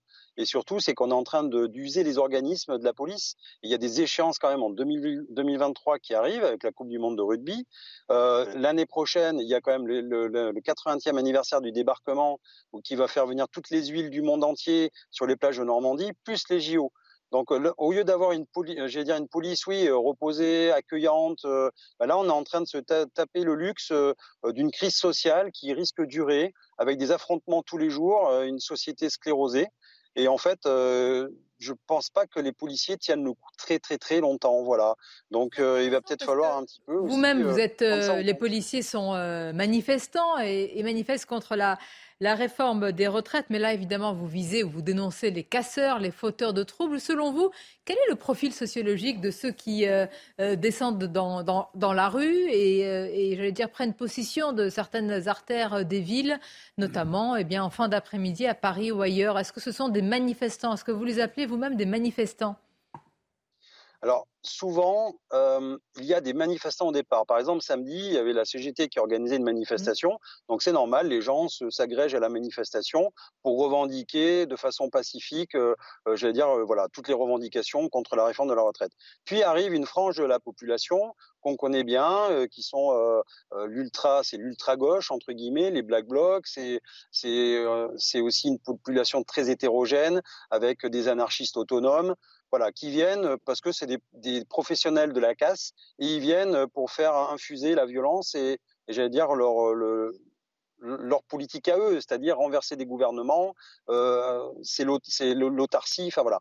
Donc c'est vraiment, euh, on sent qu'il y a deux, deux salles, deux ambiances d'un côté, effectivement, les manifestations, comme on a l'habitude depuis deux mois, avec des gens qui respectent totalement, euh, j'allais dire, euh, la tranquillité publique, mais qui sont là pour manifester leur mécontentement. Et de l'autre côté, des gens qui viennent que pour casser, pour faire des opérations coup de poing, pour en découdre avec la police, pour brûler euh, du matériel, des voitures. Et donc, j'allais dire, euh, c'est une population très hétéroclite. Beaucoup d'étudiants, euh, beaucoup de, entre guillemets, on dit des fils à papa, c'est-à-dire des, personnes euh, qui effectivement sont déjà, j'allais dire, ne connaîtront pas trop de chômage, ne connaîtront pas une retraite trop, trop, trop, trop grave. Donc voilà, donc c'est vraiment deux salles, deux et une population pour nous qui est très difficile à cerner, qui est souvent très jeune. Mmh. Avec aussi un contexte de, menaces, de tensions. On a vu des, euh, permanences, en tous les cas celle d'Eric Ciotti qui a été euh, caillassée, vandalisée. Il y a des menaces pour les euh, parlementaires. Vous vous inquiétez aussi qu'il y ait eh bien, un cocktail, je veux dire, inflammable, pour ne pas dire explosif, entre ce que vous décrivez, Jean-Christophe Couvi, et puis aujourd'hui, cette musique, ce, décor de menaces vis-à-vis de parlementaires. En fait, la violence dans cette société, on la sent déjà monter depuis quelque temps. On savait que les élus étaient déjà agressés assez souvent, et là, on repasse encore une fois euh, une ligne rouge, où maintenant, on s'attaque, oui, euh, aux parlementaires, on s'attaque vraiment euh, à dire, des, hommes qui représentent tel ou tel vote. et surtout, c'est que hum, on ne sait pas où, va, être la limite, hein, j'allais dire, de ces actions. Euh, en fait, le 49.3, c'était une grenade dégoupillée. Euh, donc, il euh, n'y a, y a, pas de 36 solutions. C'est soit la grenade, on la laisse exploser, puis ma foi, on va voir ce que ça va faire, ou alors on remet la goupille et cette réforme des retraites, on la redécale après, par exemple, les JO, tranquillement, et je, on se remet autour de la table. Voilà, donc euh, après nous, on a fait remonter, les services de police ont fait remonter l'état de la société à l'exécutif, et on sait qu'on est vraiment euh, tous les, j'allais dire, euh, tous les, tous les, les, informations qu'on pouvait faire remonter étaient au rouge. En fait, voilà, et, on le, et on leur avait dit, on avait dit, attention, on est vraiment sur une ligne de crête et tout peut basculer. Merci Jean-Christophe Couvi, secrétaire national de l'unité SGP Police. Merci beaucoup d'avoir répondu à nos questions en, direct. Intéressant hein, ce qui est dit par Jean-Christophe Couvi et d'ailleurs ce qui est émané de toutes les notes des renseignements territoriaux avec des, alertes rouges sur le tableau de bord. La question c'est qui sera euh, tenu pour responsable, qui sera comptable de l'éventuel pourrissement dont, vous parlez depuis le début de cette émission, selon Parce vous? que là, Emmanuel Macron, euh, à partir du moment où lui-même Enfin, ça a été dit, hein, euh, fait ça dans un contexte qui n'était euh, absolument pas adéquat par rapport à ça, euh, sans tête sur le 49-3, parce que, y compris ce qui est intéressant, une partie des députés Renaissance, une partie de sa propre majorité, voulait aller au vote pour dire même si on perd le vote, au moins on aurait été au bout. Ce qui est quand même une première hein, dans une majorité relative, en disant bon, au moins ils sentaient bien ces députés de la majorité présidentielle que euh, utiliser le 49.3 aujourd'hui, c'était euh, finalement euh, refuser un espèce de processus démocratique et qui voulait aller au bout, quitte à ce que la réforme ne passe pas. Vous m'avez dit tout à l'heure qu'il pourrait incarner le parti de l'ordre. S'il y a des, si, s'il y a de la conflictualité, si la France est bloquée, la France, on a vu le cas. si, elle le... fait partout, bien sûr. C'est pas le cas. Moi, c'est ce que je disais tout à l'heure. Je pense que le pourrissement guette moins le mouvement social que le gouvernement lui-même. C'est-à-dire qu'il risque de devenir effectivement incapable de réformer le pays, incapable de faire la moindre mesure. C'est un peu ça qui. Et dans ce cas-là, qu'est-ce qu'on fait? On change le bah, gouvernement? Non, ce qui va, changer? euh, le problème, c'est est-ce que Emmanuel Macron, vous l'avez dit, il va, il, va, il va, sans doute prendre la parole, mais quel discours a-t-il à offrir au pays? Quelle vision? Quel grand dessin? Et c'est ça qu'on peut regretter au, au, niveau de cette réforme des retraites, c'est qu'elle n'a pas été inscrite. À mon avis, le seul discours qui pouvait faire sens sur cette réforme des retraites, c'était l'inscrire dans un dessin euh, churchillien, c'est-à-dire de, dire voilà, voilà notre, notre pays souffre, notre pays n'a plus les moyens d'entretenir ce, ce, réforme, euh, ce, modèle social. Le sang et des larmes, c'est pas. Mais, c'est le seul moyen de le faire accepter, c'est de dire voilà, un équilibre. Bah, ça aurait pu si c'était à mon avis. Juste quelque chose. Le problème, c'est qu'on a voulu attendez, croire que Eric, il faut qu'on soit aussi objectif sur la situation du pays. Bien sûr qu'il y a des blocages, bien sûr qu'il y a des manifestations plus ou moins spontanées. Mais ce n'est pas le cas. par rapport à ceux qui peuvent nous regarder de l'étranger, le pays n'est ah bah l'économie n'est pas à genoux. Pas le chaos, la France n'est pas, là. Mais d'un autre côté, je rebondis sur ce que vous disiez. Euh, si le 49.3, à tort ou raison, n'avait pas été utilisé, euh, c'était montrer que la France était irréformable. Et donc, de toute façon, Emmanuel Macron était bloqué. Oui, mais elle aurait été, c'était l'arrêt définitif de toute réforme en France. C'est l'arrêt définitif de toute réforme. ils sont déjà en train de dire que la loi immigration ne sera pas, ils vont la décaler et qu'elle ne, la feront pas voter en juin. C'est terminé. Donc, moi, je veux bien, euh, si on dit on fait le 49.3 pour montrer qu'on peut réformer le pays, sauf que faire ce 49.3, justement, empêche toute capacité de réforme, hypothèque toute capacité de réforme. Vous faites quoi Bon, alors l'aspect financier, on pourra en parler de l'aspect financier. On a dit qu'il n'est pas forcément euh, principal aujourd'hui, vu toutes les euh, faveurs qui ont été accordées. Mais c'est quand même dramatique que dans un pays comme la France, qui a une dette, moi j'écoute ce qui se dit autour de moi, la dette de la France est considérable. Il y a cette charge de, sur la dette qui augmente sans cesse. Alors bien sûr qu'on peut toujours dire 10 milliards, c'est rien. Mais quand vous regardez à échéance 2030, on en arrivera à, 15 milliards sur 10 ans qui suivront. Le gouvernement est mal placé pour faire la leçon budgétaire. Peut-être que... C'est ça le problème. alors, je vous réponds. Est-ce que vraiment tous les moments sont bons. Essayez de faire cette réforme. Déjà à l'époque de Jacques Chirac, elle était mal vue. Il fallait pas. On a essayé plusieurs fois de faire la réforme. Elle serait pas passée. Mais je vous dis pas ça. Mais mettez-vous la enfin, mettons-nous la place de la majorité des Français. On a jetait de l'argent par les fenêtres au nom du quoi qu'il en coûte, des centaines de milliards. Et là, on dit, écoutez, il y a 20 milliards d'économies à faire, on va les faire sur vos deux ans de vie. Et c'est ce même gouvernement qui les a fait. C'est logique. C'est logique qu'ils réagissent comme ça. Franchement, c'est un peu exagéré. Parce que d'abord, on oublie, on oublie les gens qui sont indépendants, qui sont auto-entrepreneurs, euh, les gens qui ont leur, leur, commerce, les gens qui sont médecins, les gens qui sont vraiment tous indépendants. Il y a 3 millions de Français indépendants et 4 millions si vous prenez les auto-entrepreneurs. Ceux-là, ils en ont marre de se dire, ça n'arrête pas la France en grève, des blocages, on ne peut pas prendre son train, les avions, 30% d'avions annuels, et ça peut encore. Est-ce que c'est normal que des raffineries Réjouissez-vous, justement, il y a le 49.3. À quel titre aujourd'hui on bloque des raffineries de pétrole Ça appartient à qui les raffineries C'est pour ça justement qu'il y a le 49.3. Ça appartient à qui les raffineries Ça ne devrait pas être bloqué. Les poubelles, vous trouvez ça normal que 15 jours, 3 semaines de blocage de poubelles? Là, c'est pour l'instant, c'est rien comparé à ce qu'on a vu. Mais le problème, c'est que la France est irréformable, on le sait. Sauf que, même en disant ça, il y a quand même un sens du timing. Là, vous êtes Là, c'est pas une réforme politique qu'il a fait, c'est une réforme de tableau Excel où chacun a fait une simulation et tout le monde a vu qu'il en perdait. Donc, si vous l'inscrivez pas dans un, dans, un, dans un, projet global politique, c'est inaudible. Ensuite, vous avez le timing qui est une période d'inflation qu'on n'a pas connue depuis des années. Euh, vous avez le prix de l'énergie qui explose et des, euh, des professions libérales. Les professions libérales, il y en a beaucoup qui sont en train de fermer la porte. Euh, donc le timing n'est pas très bon. Ensuite, la manière dont il a, la, la, la, la réforme a été, les réformes a été conduite Il n'y a pas de discussion avec les corps intermédiaires. Fait Vous m'avez fait. Bon, bon bah, la question aujourd'hui, c'est, c'est pas, il va pas pouvoir euh, retrouver de légitimité. La question, c'est est-ce qu'il va faire des déclarations à la Macronie du style "Je vous ai compris parce que vous m'avez pas compris" et comme Olivier Dussopt ou euh, Bruno Le Maire. Et donc là, en effet, comme le disait Philippe Doucet, avec un jerrycan, il fout le feu partout.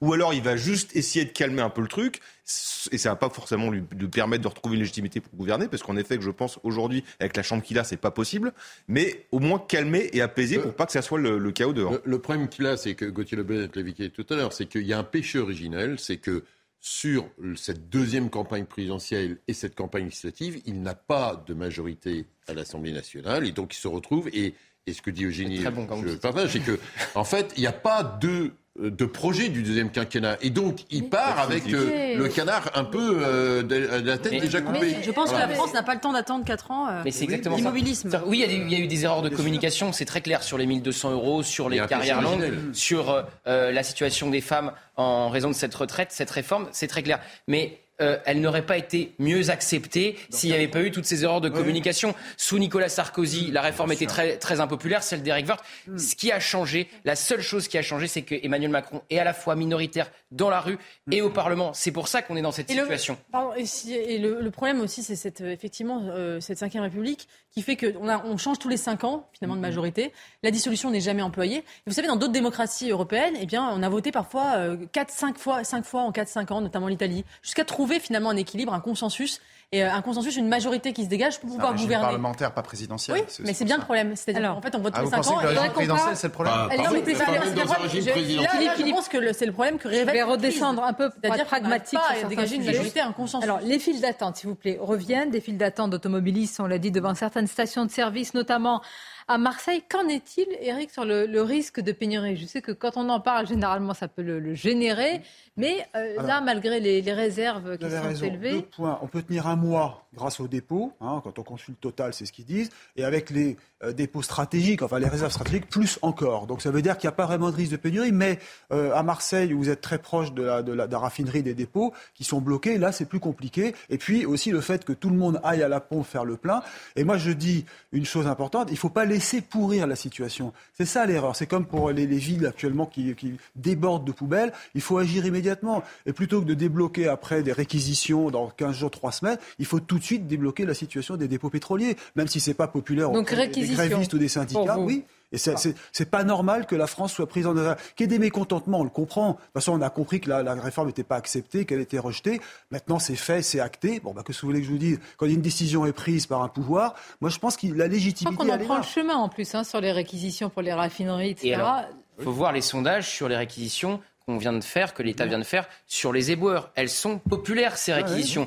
les Français soutiennent les réquisitions. Donc quand on dit qui va être jugé responsable Qui euh, est responsable selon mm-hmm. euh, les Français Est-ce que c'est Emmanuel Macron qui va être euh, ciblé par l'opinion publique en disant vous avez qu'à reculer sur votre réforme pour que les grévistes, la CGT arrêtent les blocages? Mais quand on regarde les sondages sur les réquisitions, c'est très net, les Français soutiennent les réquisitions.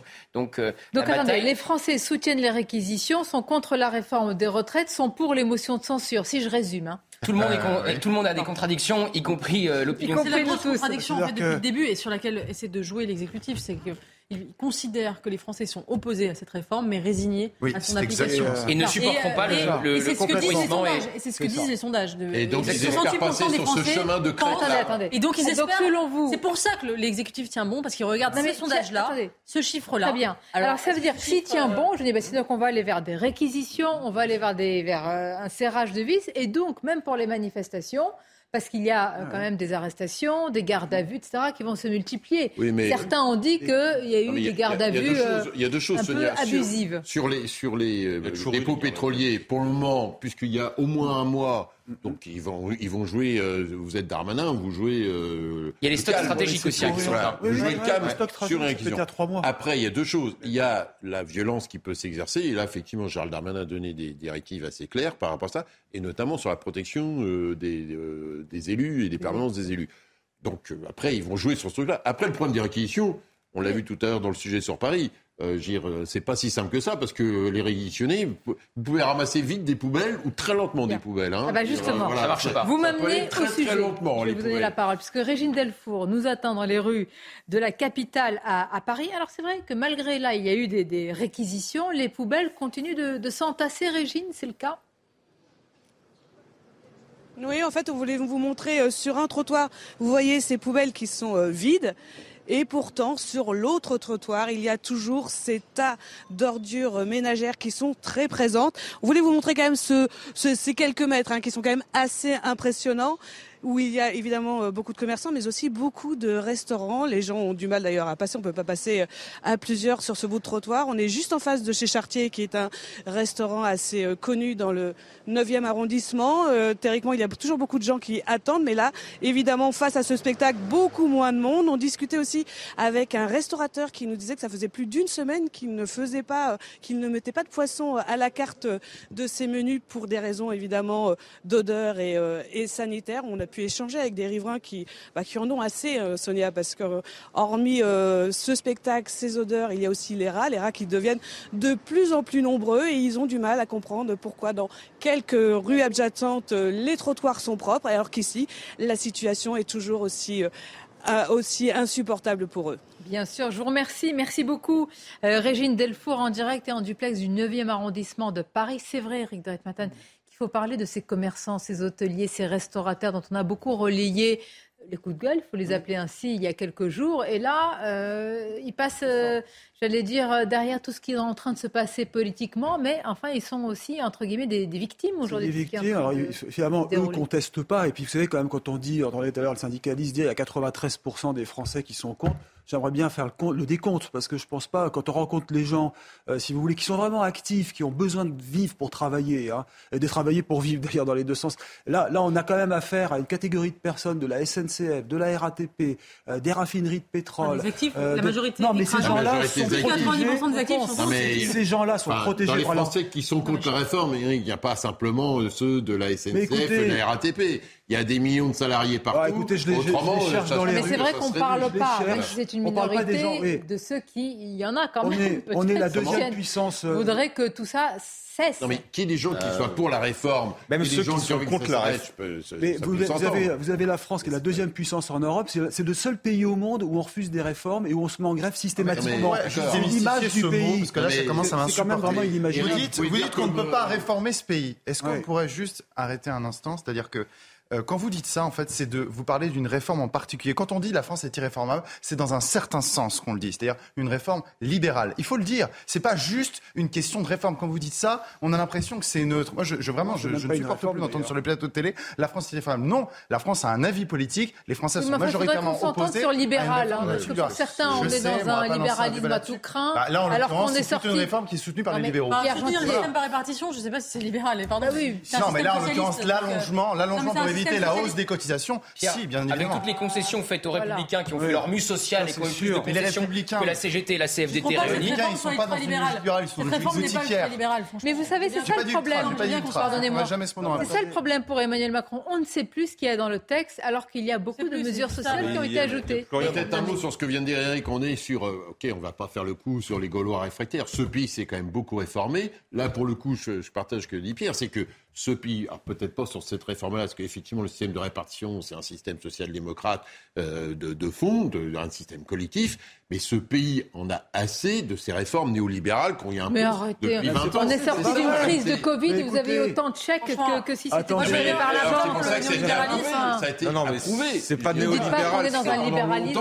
Peu importe le problème, c'est ces réformes. La réforme, ce n'est pas neutre. C'est ça ce qu'il faut comprendre. Ce n'est pas neutre. Et vous voulez toucher un régime. On essaie de le présenter comme neutre. C'est irréformable. Donc là, le, je pense que s'ils avaient touché uniquement euh, au régime euh, au public, qui en fait qui est la seule case déficitaire et pas le privé, il n'y aura pas eu un, une globale sur la réforme de, de, de l'éducation nationale. On n'arrive pas à le faire sur la réforme des régimes spéciaux. On n'arrive pas à le faire. Donc en effet, c'est irréformable de ce côté-là parce qu'il y a des acquis qui sont tellement puissants et que la gauche devient tellement conservatrice qu'on ne peut pas la toucher. Mais c'est pas forcément que libéral. Par contre, maintenant, on va marquer une pause. Vous reprendrez la, parole ou peut-être terminer votre raisonnement. Non, c'est sur les sur les, sur euh, là où c'est intéressant pour Macron, Emmanuel Macron, c'est que les intérêts particuliers, malheureusement en France depuis des années priment sur l'intérêt collectif et que que quand on va vouloir faire des réquisitions pour dégager les poubelles, pour pouvoir faire son essence ou pour pouvoir acheter des pâtes, tout le monde sera d'accord.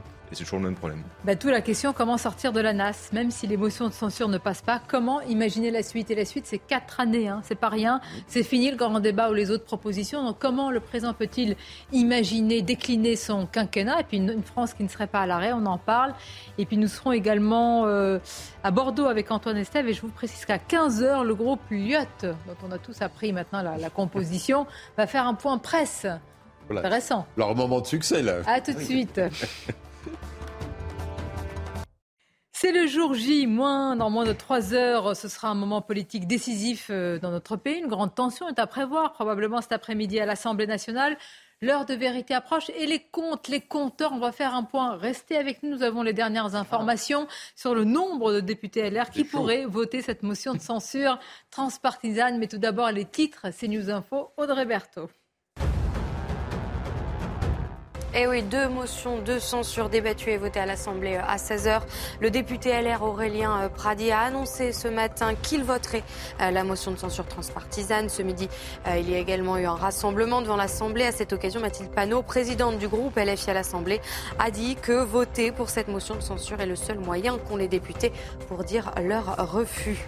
Le président chinois Xi Jinping est arrivé à Moscou pour une visite d'État en Russie. Il doit rencontrer Vladimir Poutine. À son arrivée, le président chinois a dit que les deux pays étaient des partenaires fiables et que sa visite donnera un nouvel élan aux relations avec Moscou. L'Ukraine a demandé à Xi Jinping d'utiliser son influence sur Vladimir Poutine pour arrêter la guerre en Ukraine. Enfin, l'Union européenne débloque 2 milliards d'euros pour soutenir l'Ukraine. Le projet va permettre de fournir aux forces ukrainiennes au moins un million d'obus et de reconstruire constituer les stocks stratégiques des pays de l'Union européenne. L'accord sera ensuite soumis aux dirigeants de l'UE lors de leur sommet jeudi et vendredi. Combien seront-ils? Combien de députés LR vont voter la motion de censure Lyot? C'est la fameuse euh, motion de censure transpartisane. Alors, ça évolue, hein, Gauthier. Il faut dire qu'on était euh, là il y a quelques, on va dire, minutes. C'était une dizaine, puis une quinzaine. Où en est-on? Là, on s'approcherait des 20. 17 LR pourraient voter la motion de censure contre le gouvernement. On imagine qu'après les interviews euh, matinales d'Aurélien Pradier, de Pierre-Henri Dumont, de Maxime Minot, ils ont réussi à convaincre dans leur rang. On rappelle qu'il y avait 25 LR qui refusaient de voter euh, la réforme des retraites et qui ont donc, malgré eux, j'allais dire, enclenché euh, le 49-3. Donc potentiellement, il y a 25 LR, s'ils veulent être cohérents, qui doivent voter la motion de censure, puisque si cette motion de censure n'est pas votée, cette réforme des retraites s'appliquera. Donc on s'approcherait des 20. 17 LR, à l'heure où on se parle, pourraient voter cette motion de censure. Je vous rappelle qu'il en faudrait 25 dans le cas où tous les autres députés des oppositions réunies voteraient eux aussi cette motion de censure. Ça ne sera déjà pas le cas. Par exemple, Emmanuel Ménard, la femme de Robert Ménard, ne votera pas les motions de censure. Donc ça passe à 26 LR. En fait, il faudrait entre 25 et 30 LR pour que le gouvernement tombe. On serait à 17. Donc le gouvernement ne tombe toujours pas à l'heure où on se parle. Est-ce que certains députés LR ont... Euh, ont écouté la douce musique venant de Jordan Bardella en cas de dissolution avec le, marché, si je puis dire. Marché, non, parce qu'en ce moment, il ne faut pas le dire. En tout cas, la proposition de ne pas mettre de parlementaires RN face à, eux. Écoutons Jordan Bardella, il était l'invité de Laurence Ferrari ce matin sur CNews. Les députés du RN voteront toutes les motions de censure sans exception. Ce n'est pas parce que vous votez la censure du gouvernement avec quelqu'un qui est en désaccord politiquement avec vous que vous êtes politiquement en accord avec cette personne. Moi, je veux juste dire une chose. La motion qui est déposée par le groupe Lyot, elle passera, soyons très clairs, si euh, une partie du groupe LR, si une trentaine, entre 20 et 30 députés LR, votent la motion Vous y croyez J'ai envie de leur dire, mais j'ai envie de leur dire, mais soyez courageux, soyez à la hauteur des attentes des Français, soyez à la hauteur des espérances des Français sur ce texte de loi qui rejette le gouvernement. Bien, et puis il y a un député centriste, là, il tout le monde le connaît euh, désormais. Hmm? Le député Modem Ramos ah, vous parlez aussi, de aussi, qui a dit qu'il appelait à la démission du gouvernement, qui est modem, qui ne voulait pas voter cette réforme des retraites. Puis il est quelque peu rentré dans le rang. Finalement, il n'y a pas eu de vote, donc on n'a pas vu, on l'a pas vu s'exprimer. Il a dit ce week-end qu'il appelait à la démission du gouvernement. Il votera probablement pas la censure, il n'ira pas jusque-là. Mais tout de même, effectivement, comme le disait tout à l'heure M. Doucet, il y a certains députés de la majorité qui sont euh, fâchés de ne pas être allés au vote, quitte à perdre. Et il y a Charles de Courson et son combat. Écoutons-le. Ah, je, ah. pense que nous avons un président joueur. Ouais. C'est un joueur de poker. Et alors? Et donc jusqu'au bout, il a tenté de faire tapis. Absolument, absolument. Et ça passe ou ça casse. Voilà. Et on passe au 49-3. Voyez. Bien, toutes les déclinaisons du spectre politique. Marine Le Pen ce matin chez nos confrères de RTL. Moi, je crois que tout le monde devrait voter cette motion de censure, y compris un certain nombre de députés en marche d'ailleurs, pour euh, dire au gouvernement on ne peut pas utiliser cette méthode-là. On ne peut pas utiliser une méthode qui est le 49-3, euh, alors même que l'on est sur une réforme aussi importante, alors même que trois quarts des Français y sont opposés, euh, avec cette brutalité. On ne peut pas faire ça. Il faut respecter le jeu démocratique. Et le jeu démocratique, c'est de dire, bah, écoutez, sur une réforme, quelle qu'elle soit, a une majorité à l'Assemblée, soit il n'y en a pas. Là, en l'occurrence, il n'y en avait pas. Il fallait laisser laisser le jeu démocratique se dérouler. Et puis, qu'est-ce qui a convaincu l'ex numéro 2 DLR, député LR Aurélien Pradier, de voter tout à l'heure cette euh, motion de censure transpartisane? On l'écoute, comme ça on aura fait le tour. J'ai pris du temps pour euh, y penser, pas le faire à la légère. Et oui, je voterai la motion de censure euh, portée par Charles de Courson, la motion transpartisane. Je ne voterai pas la motion du Rassemblement national, c'est une évidence. Pour le reste, euh, je m'adresse ce matin à vous, euh, pas en opposant politique à Emmanuel Macron. J'ai pris cette décision en patriote. En patriote qui euh, ne supporte plus de voir le spectacle d'affaiblissement démocratique, qui pense que la vraie responsabilité, c'est de sortir de ce chaos et que pour en sortir, il faut voter la motion de censure. Qu'Emmanuel Macron et Elisabeth Borne ont une responsabilité grande, que la porte de sortie, c'est cette motion et que je la voterai comme un électrochoc. Bien, il y a eu une interrogation euh, par rapport à ce qui a été dit hier par Aurore Berger, la, présidente des, députés euh, Renaissance. Et Aurore Berger, elle a dit, mais il y a eu des... Il y a eu des bah, des négociations. Des négociations. Alors évidemment, ça ne vient pas du gouvernement, selon elle. Ce sont les députés LR qui ont voulu des contournements autoroutiers. Euh, Alors que le Parisien avait écrit que ça venait de Bruno Le Maire. Bruno Le Maire qui aurait passé. Bah, et, vous avez vu, la NUPES demande une commission d'enquête là-dessus. Mais oui, mais le fait qu'elle ait dit ça politiquement, bah, c'est très mal joué. Nous sommes d'accord. Vexer les LR bah. à 24 heures hmm. euh, du vote de la motion de censure, c'est un deuxième mettre dans l'embarras Eric Ciotti, mettre dans l'embarras tout le monde ainsi, je veux dire. Euh, ah, c'est le talent d'Aurore Berger. C'est le talent d'Aurore Berger. On peut pas lutter. On peut pas lutter à ce niveau de talent-là. Oh, attention. C'est vrai, mais en un sens, ça contribue aussi à décrédibiliser l'image des Républicains. Si on part du principe, de toute façon, euh, en se mettant du côté Renaissance, que cette motion de censure ne sera pas adoptée, c'est peut-être dangereux. Mais en fait, la question qui est posée là aussi, et c'est la question, c'est les républicains sont-ils dans l'opposition ou non?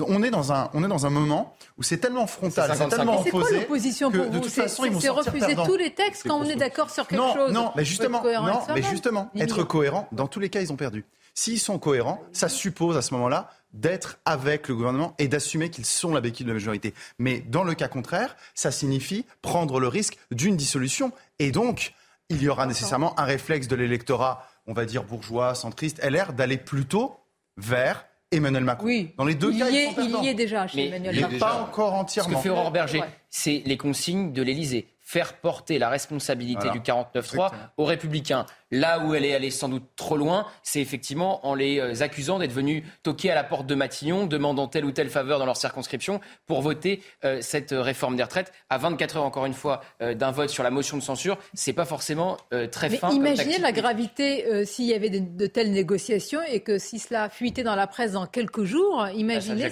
les intérêts particuliers des uns passent devant l'intérêt général. Ah, enfin, juste, si je peux me permettre, enfin, aux États-Unis, ça se passe aussi ah souvent comme ça. Il y a beaucoup dans une démocratie. J'ai pas envie d'être le modèle, euh, voilà, c'est pas forcément un modèle. Non mais, moi ça me va bien, pas que vous soyez pas pour le modèle américain, ça me fait plaisir, mais aux États-Unis ça fonctionne comme ça. C'est l'intérêt de leur administrer.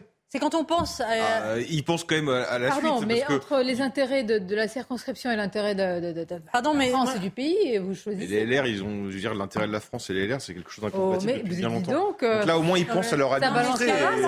C'est devant eux qu'ils vont se représenter. Ce qui est incroyable, c'est de, penser que Emmanuel Macron en 2007 est arrivé avec la promesse d'en finir avec le vieux monde politique au profit d'un espèce de pragmatisme. On voit qu'en fait, son pragmatisme sont en même temps, c'est le, le, triomphe de la politique politicienne, des petits accords, euh, de, euh, enfin, le, le, au, détriment finalement de, de, bah, de l'idéologie, de la, de, la cohérence euh, et de la colonne vertébrale. Ils vont sortir en lambeaux. Et on est vraiment en fait dans le retour républicain, dans la combinaison politicienne, alors qu'on nous promettait un nouveau monde où enfin la clarté politique allait s'installer. C'est l'échec surtout pour Eric Ciotti qui a pris les rênes il y a quelques semaines de ce parti mmh. qui voulait le rabbler, c'est l'échec. Que pouvait-il faire avec, euh, avec toutes ces lignes avec bah oui, non, mais, parce oui, mais il, a Une seule chose que pouvait faire, à mon avis, LR, mmh. c'est euh, jouer, et pour le coup, ça aurait été très impopulaire, mais peut-être qu'au moins il y avait une ligne politique à jouer, c'est jouer la surenchère.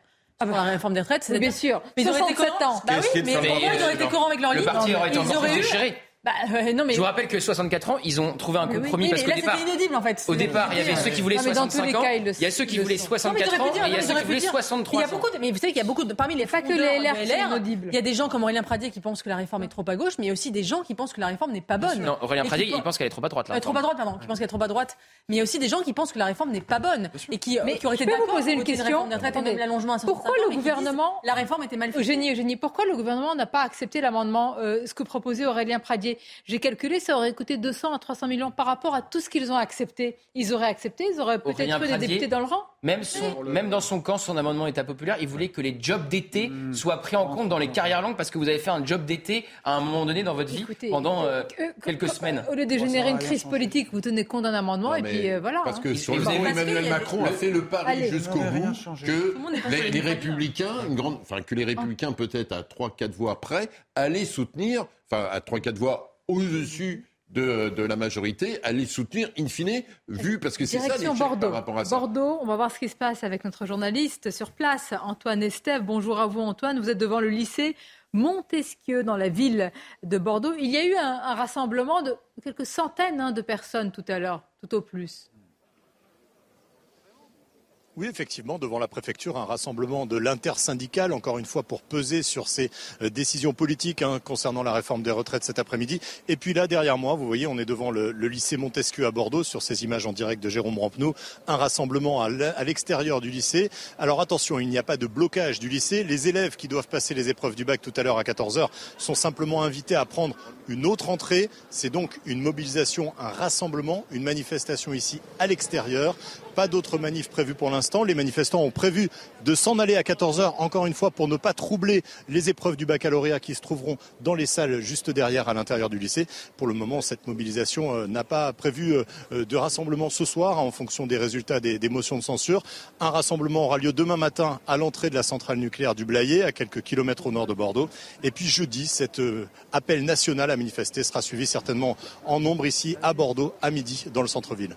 Merci beaucoup Antoine Estève et merci à Jérôme Rampenou effectivement pour ces euh, images. Alors les premières épreuves du bac euh, perturbées. Oula, qu'est-ce qui non, mais Je me disais, qu'est-ce qu'ils sont allés mettre le bac au mois de mars? Enfin, les, épreuves euh, de spécialisation, des épreuves de spécialisation. Franchement, honnêtement, c'est ça. Ah non, mais Blanquer aussi un génie. plus de Non mais arrêtez-vous. Alors tout le monde, vous allez. Non mais, non, mais honnêtement, franchement, Sonia, c'est très sérieux là. Aujourd'hui, donc, on a deux épreuves de spécialisation aujourd'hui, demain, et donc les les, élèves qui passent le baccalauréat jusqu'au mois de juin, il leur reste la philosophie et le grand oral. C'est-à-dire que sur des, matières essentielles pour leur post-bac, en gros, c'est fini depuis fin février. Enfin, c'est une blague. Non mais d'accord, non mais là c'était pas ma question. si il y a euh, les premières épreuves qui sont perturbées, si les blocages persistent, si la pénurie s'installe, on ne va pas aussi faire peur, mais si le risque de pénurie devient important, est-ce que vous êtes sûr que c'est le gouvernement qui sera comptable? Est-ce que vous êtes sûr de ça? Non, bah, ça dépend comment se passent les blocages. je, pense que le temps joue en faveur du gouvernement là-dessus. C'est-à-dire que dans un premier temps, les euh, gens pourront dire euh, oui, c'est de la responsabilité du gouvernement, il n'a qu'à retirer sa, réforme qui est très impopulaire, 7 Français sur 10 sont contre. Mhm. Mais si les pénuries s'installent, si les blocages s'installent, au fur et à mesure, l'opinion, mhm. non, ne va pas se retourner et soutenir cette réforme des retraites, mais peut dire à un moment donné, il y en a marre de la chienlit. Oui, c'est ça. Et la fermeté, je pense, c'est la fermeté, on dit bien sur la sécurité. Là, ce qui se passe le soir, de bloquer des quartiers comme hier soir, c'est bien. Enfin, ça montre qu'il y a une certaine fermeté qui existe.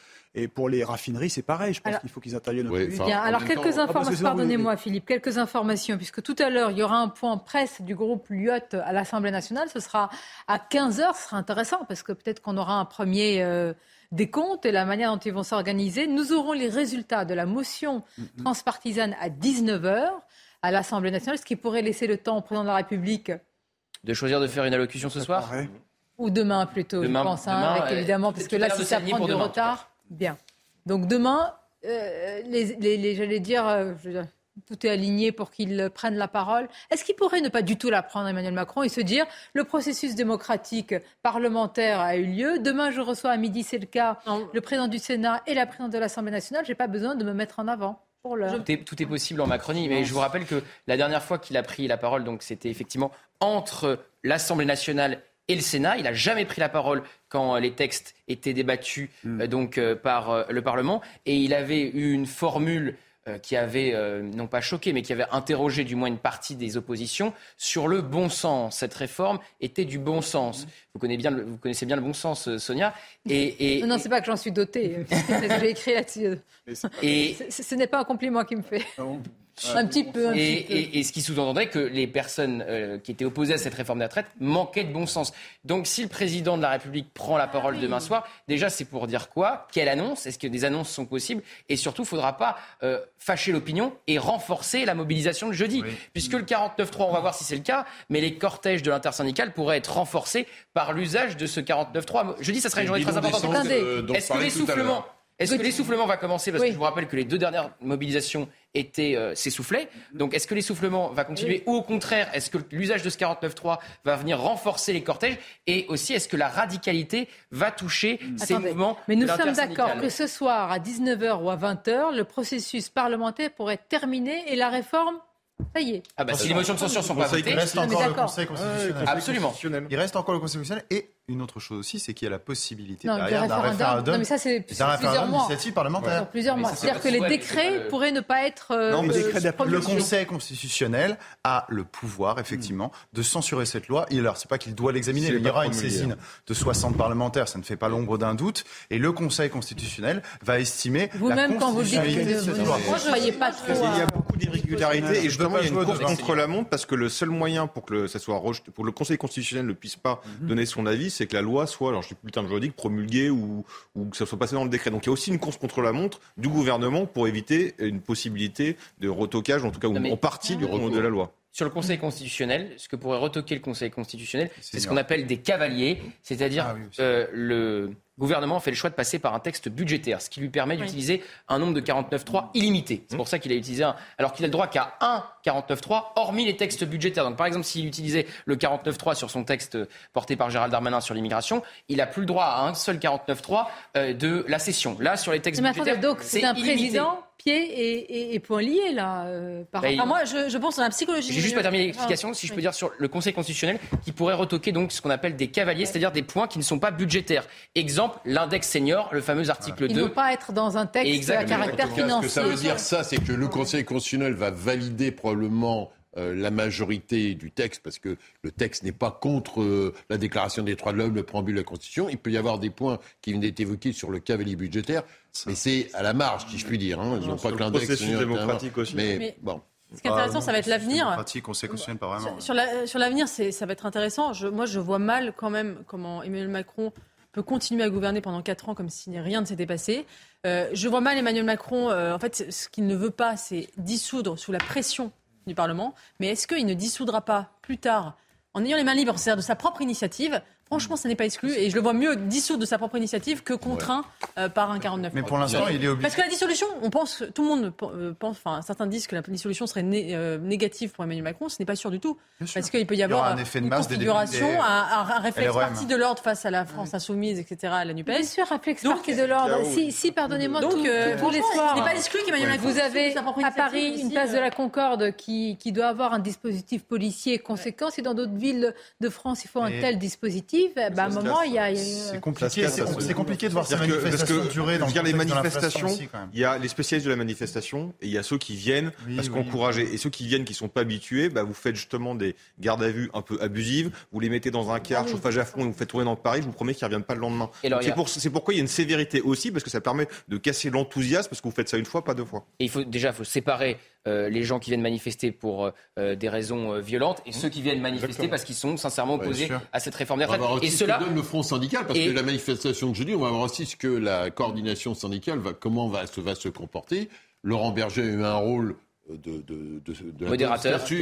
On va voir les images euh, des feux de poubelle. Qui aussi en cette ligne-là, ça va avoir un rôle tout à fait important. Les, il est plus là dans mais, une semaine. Mais qui sont ces, ces manifestants? J'ai posé tout à l'heure la question à, à Jean-Christophe Couvu qui me dit ce ne sont pas forcément les premiers qui sont en première ligne parce qu'ils s'inquiètent de travailler deux ans de plus. Ce ne sont pas les Français qui ont le plus de problèmes. Ce sont pas on voit les... beaucoup de jeunes. Beaucoup de jeunes. il y aura eu 3, 4, 5 autres réformes des retraites euh, au moment où ils prendront la leur. Donc effectivement. Euh, et... de... Bien sûr. Non, mais c'est ça, c'est plus de l'anti-macronisme que de l'anti-réforme maintenant. On en arrive alors, à. De alors dans ce cas-là, c'est parti pour durer. Bah, le risque, c'est que sur ce prétexte, de, sur cette réforme, en réalité, on comprend qu'il y a un prétexte à manifester sur des choses qui, mais, qui touchent infiniment plus les Français dans leur quotidien. C'est l'inflation, c'est la dureté de la vie sociale. Et donc, du coup, Emmanuel Macron, bah, évidemment, mais si ça, vous voulez, il y a, y a ça France, aussi derrière hein. contre lui. Pierre Gentillet, c'est pas propre à la France. Sinon, non, tous les, tous les Européens, et d'ailleurs les Anglais sont sortis manifester. Mais la France a une particularité, c'est qu'elle s'est souvent montrée typiquement dans des mobilisations sociales. Je, je le dis de manière assez neutre, un peu à, un peu à l'avant-garde. C'est pour ça qu'Emmanuel Macron aujourd'hui, il s'accroche au 49.3. Il n'a que ça. Il s'accroche au 49.3 comme une moule s'accrocherait à son rocher au fond. Parce que parce qu'aujourd'hui c'est sa seule arme. Il n'a pas la majorité dans le pays. Ça a été rappelé par Gauthier. Et il n'a pas la majorité à l'Assemblée. Je crois que c'est un cas unique dans lequel un président de la République utilise le 49.3 où à la fois dans le peuple il est minoritaire et à l'Assemblée il n'a pas la majorité. Donc il ne lui reste que ce 49. Et pourtant, il n'y a pas un pays qui, où on est plus protégé que la France. Il faut le dire et le répéter. Il n'y a pas un pays en Europe où on est mieux protégé qu'en France. Non, mais vous, personne n'écoute ça. Sur la forme, sur la forme, ça change rien. Mais on sait depuis, depuis, depuis les, les législatives qu'il n'a pas de majorité. La question, c'est est-ce que dans l'état social du pays, il peut gouverner sans majorité? Voilà, Ou est-ce qu'il peut aussi dire je 4 ans, il reste 4 issues de ma propre initiative Eugénie, sur ce que S'il vous plaît, on arrive à la fin. Philippe, je suis désolée, on ne pourra pas pouvoir poursuivre. Donnez-moi une majorité. Il fera comme non, mais Gaulle en C'est la motion de censure de Sonia contre moi. Moi, je n'ai jamais de la vie. C'est la fin de la chienne. 49.3, oui, Mabrouk. Personne ne l'a C'est le 49.3 de Sonia Mabrouk. Mais, mais, mais, regardez la réputation qu'on fait. Restez avec nous. Euh, évidemment, vos émissions se poursuivent. Vous allez nous commenter tout cela. Gauthier avec tous nos journalistes, Elodie Huchard qui est à l'Assemblée, euh, Mickaël Chaillot, Antoine Essay avec tous les autres qui sont en, en région, Régine Delfour à Paris. Je remercie tout le monde, Abiba Mguizou qui est euh, eh bien, en régie, à l'oreillette. Merci à tous. On va suivre Merci, tout ça et toute l'équipe évidemment en, en régie. 16h, les débats. 19h, la motion de censure, l'autre, on saura un peu ce qu'il en est et on verra. À tout de suite.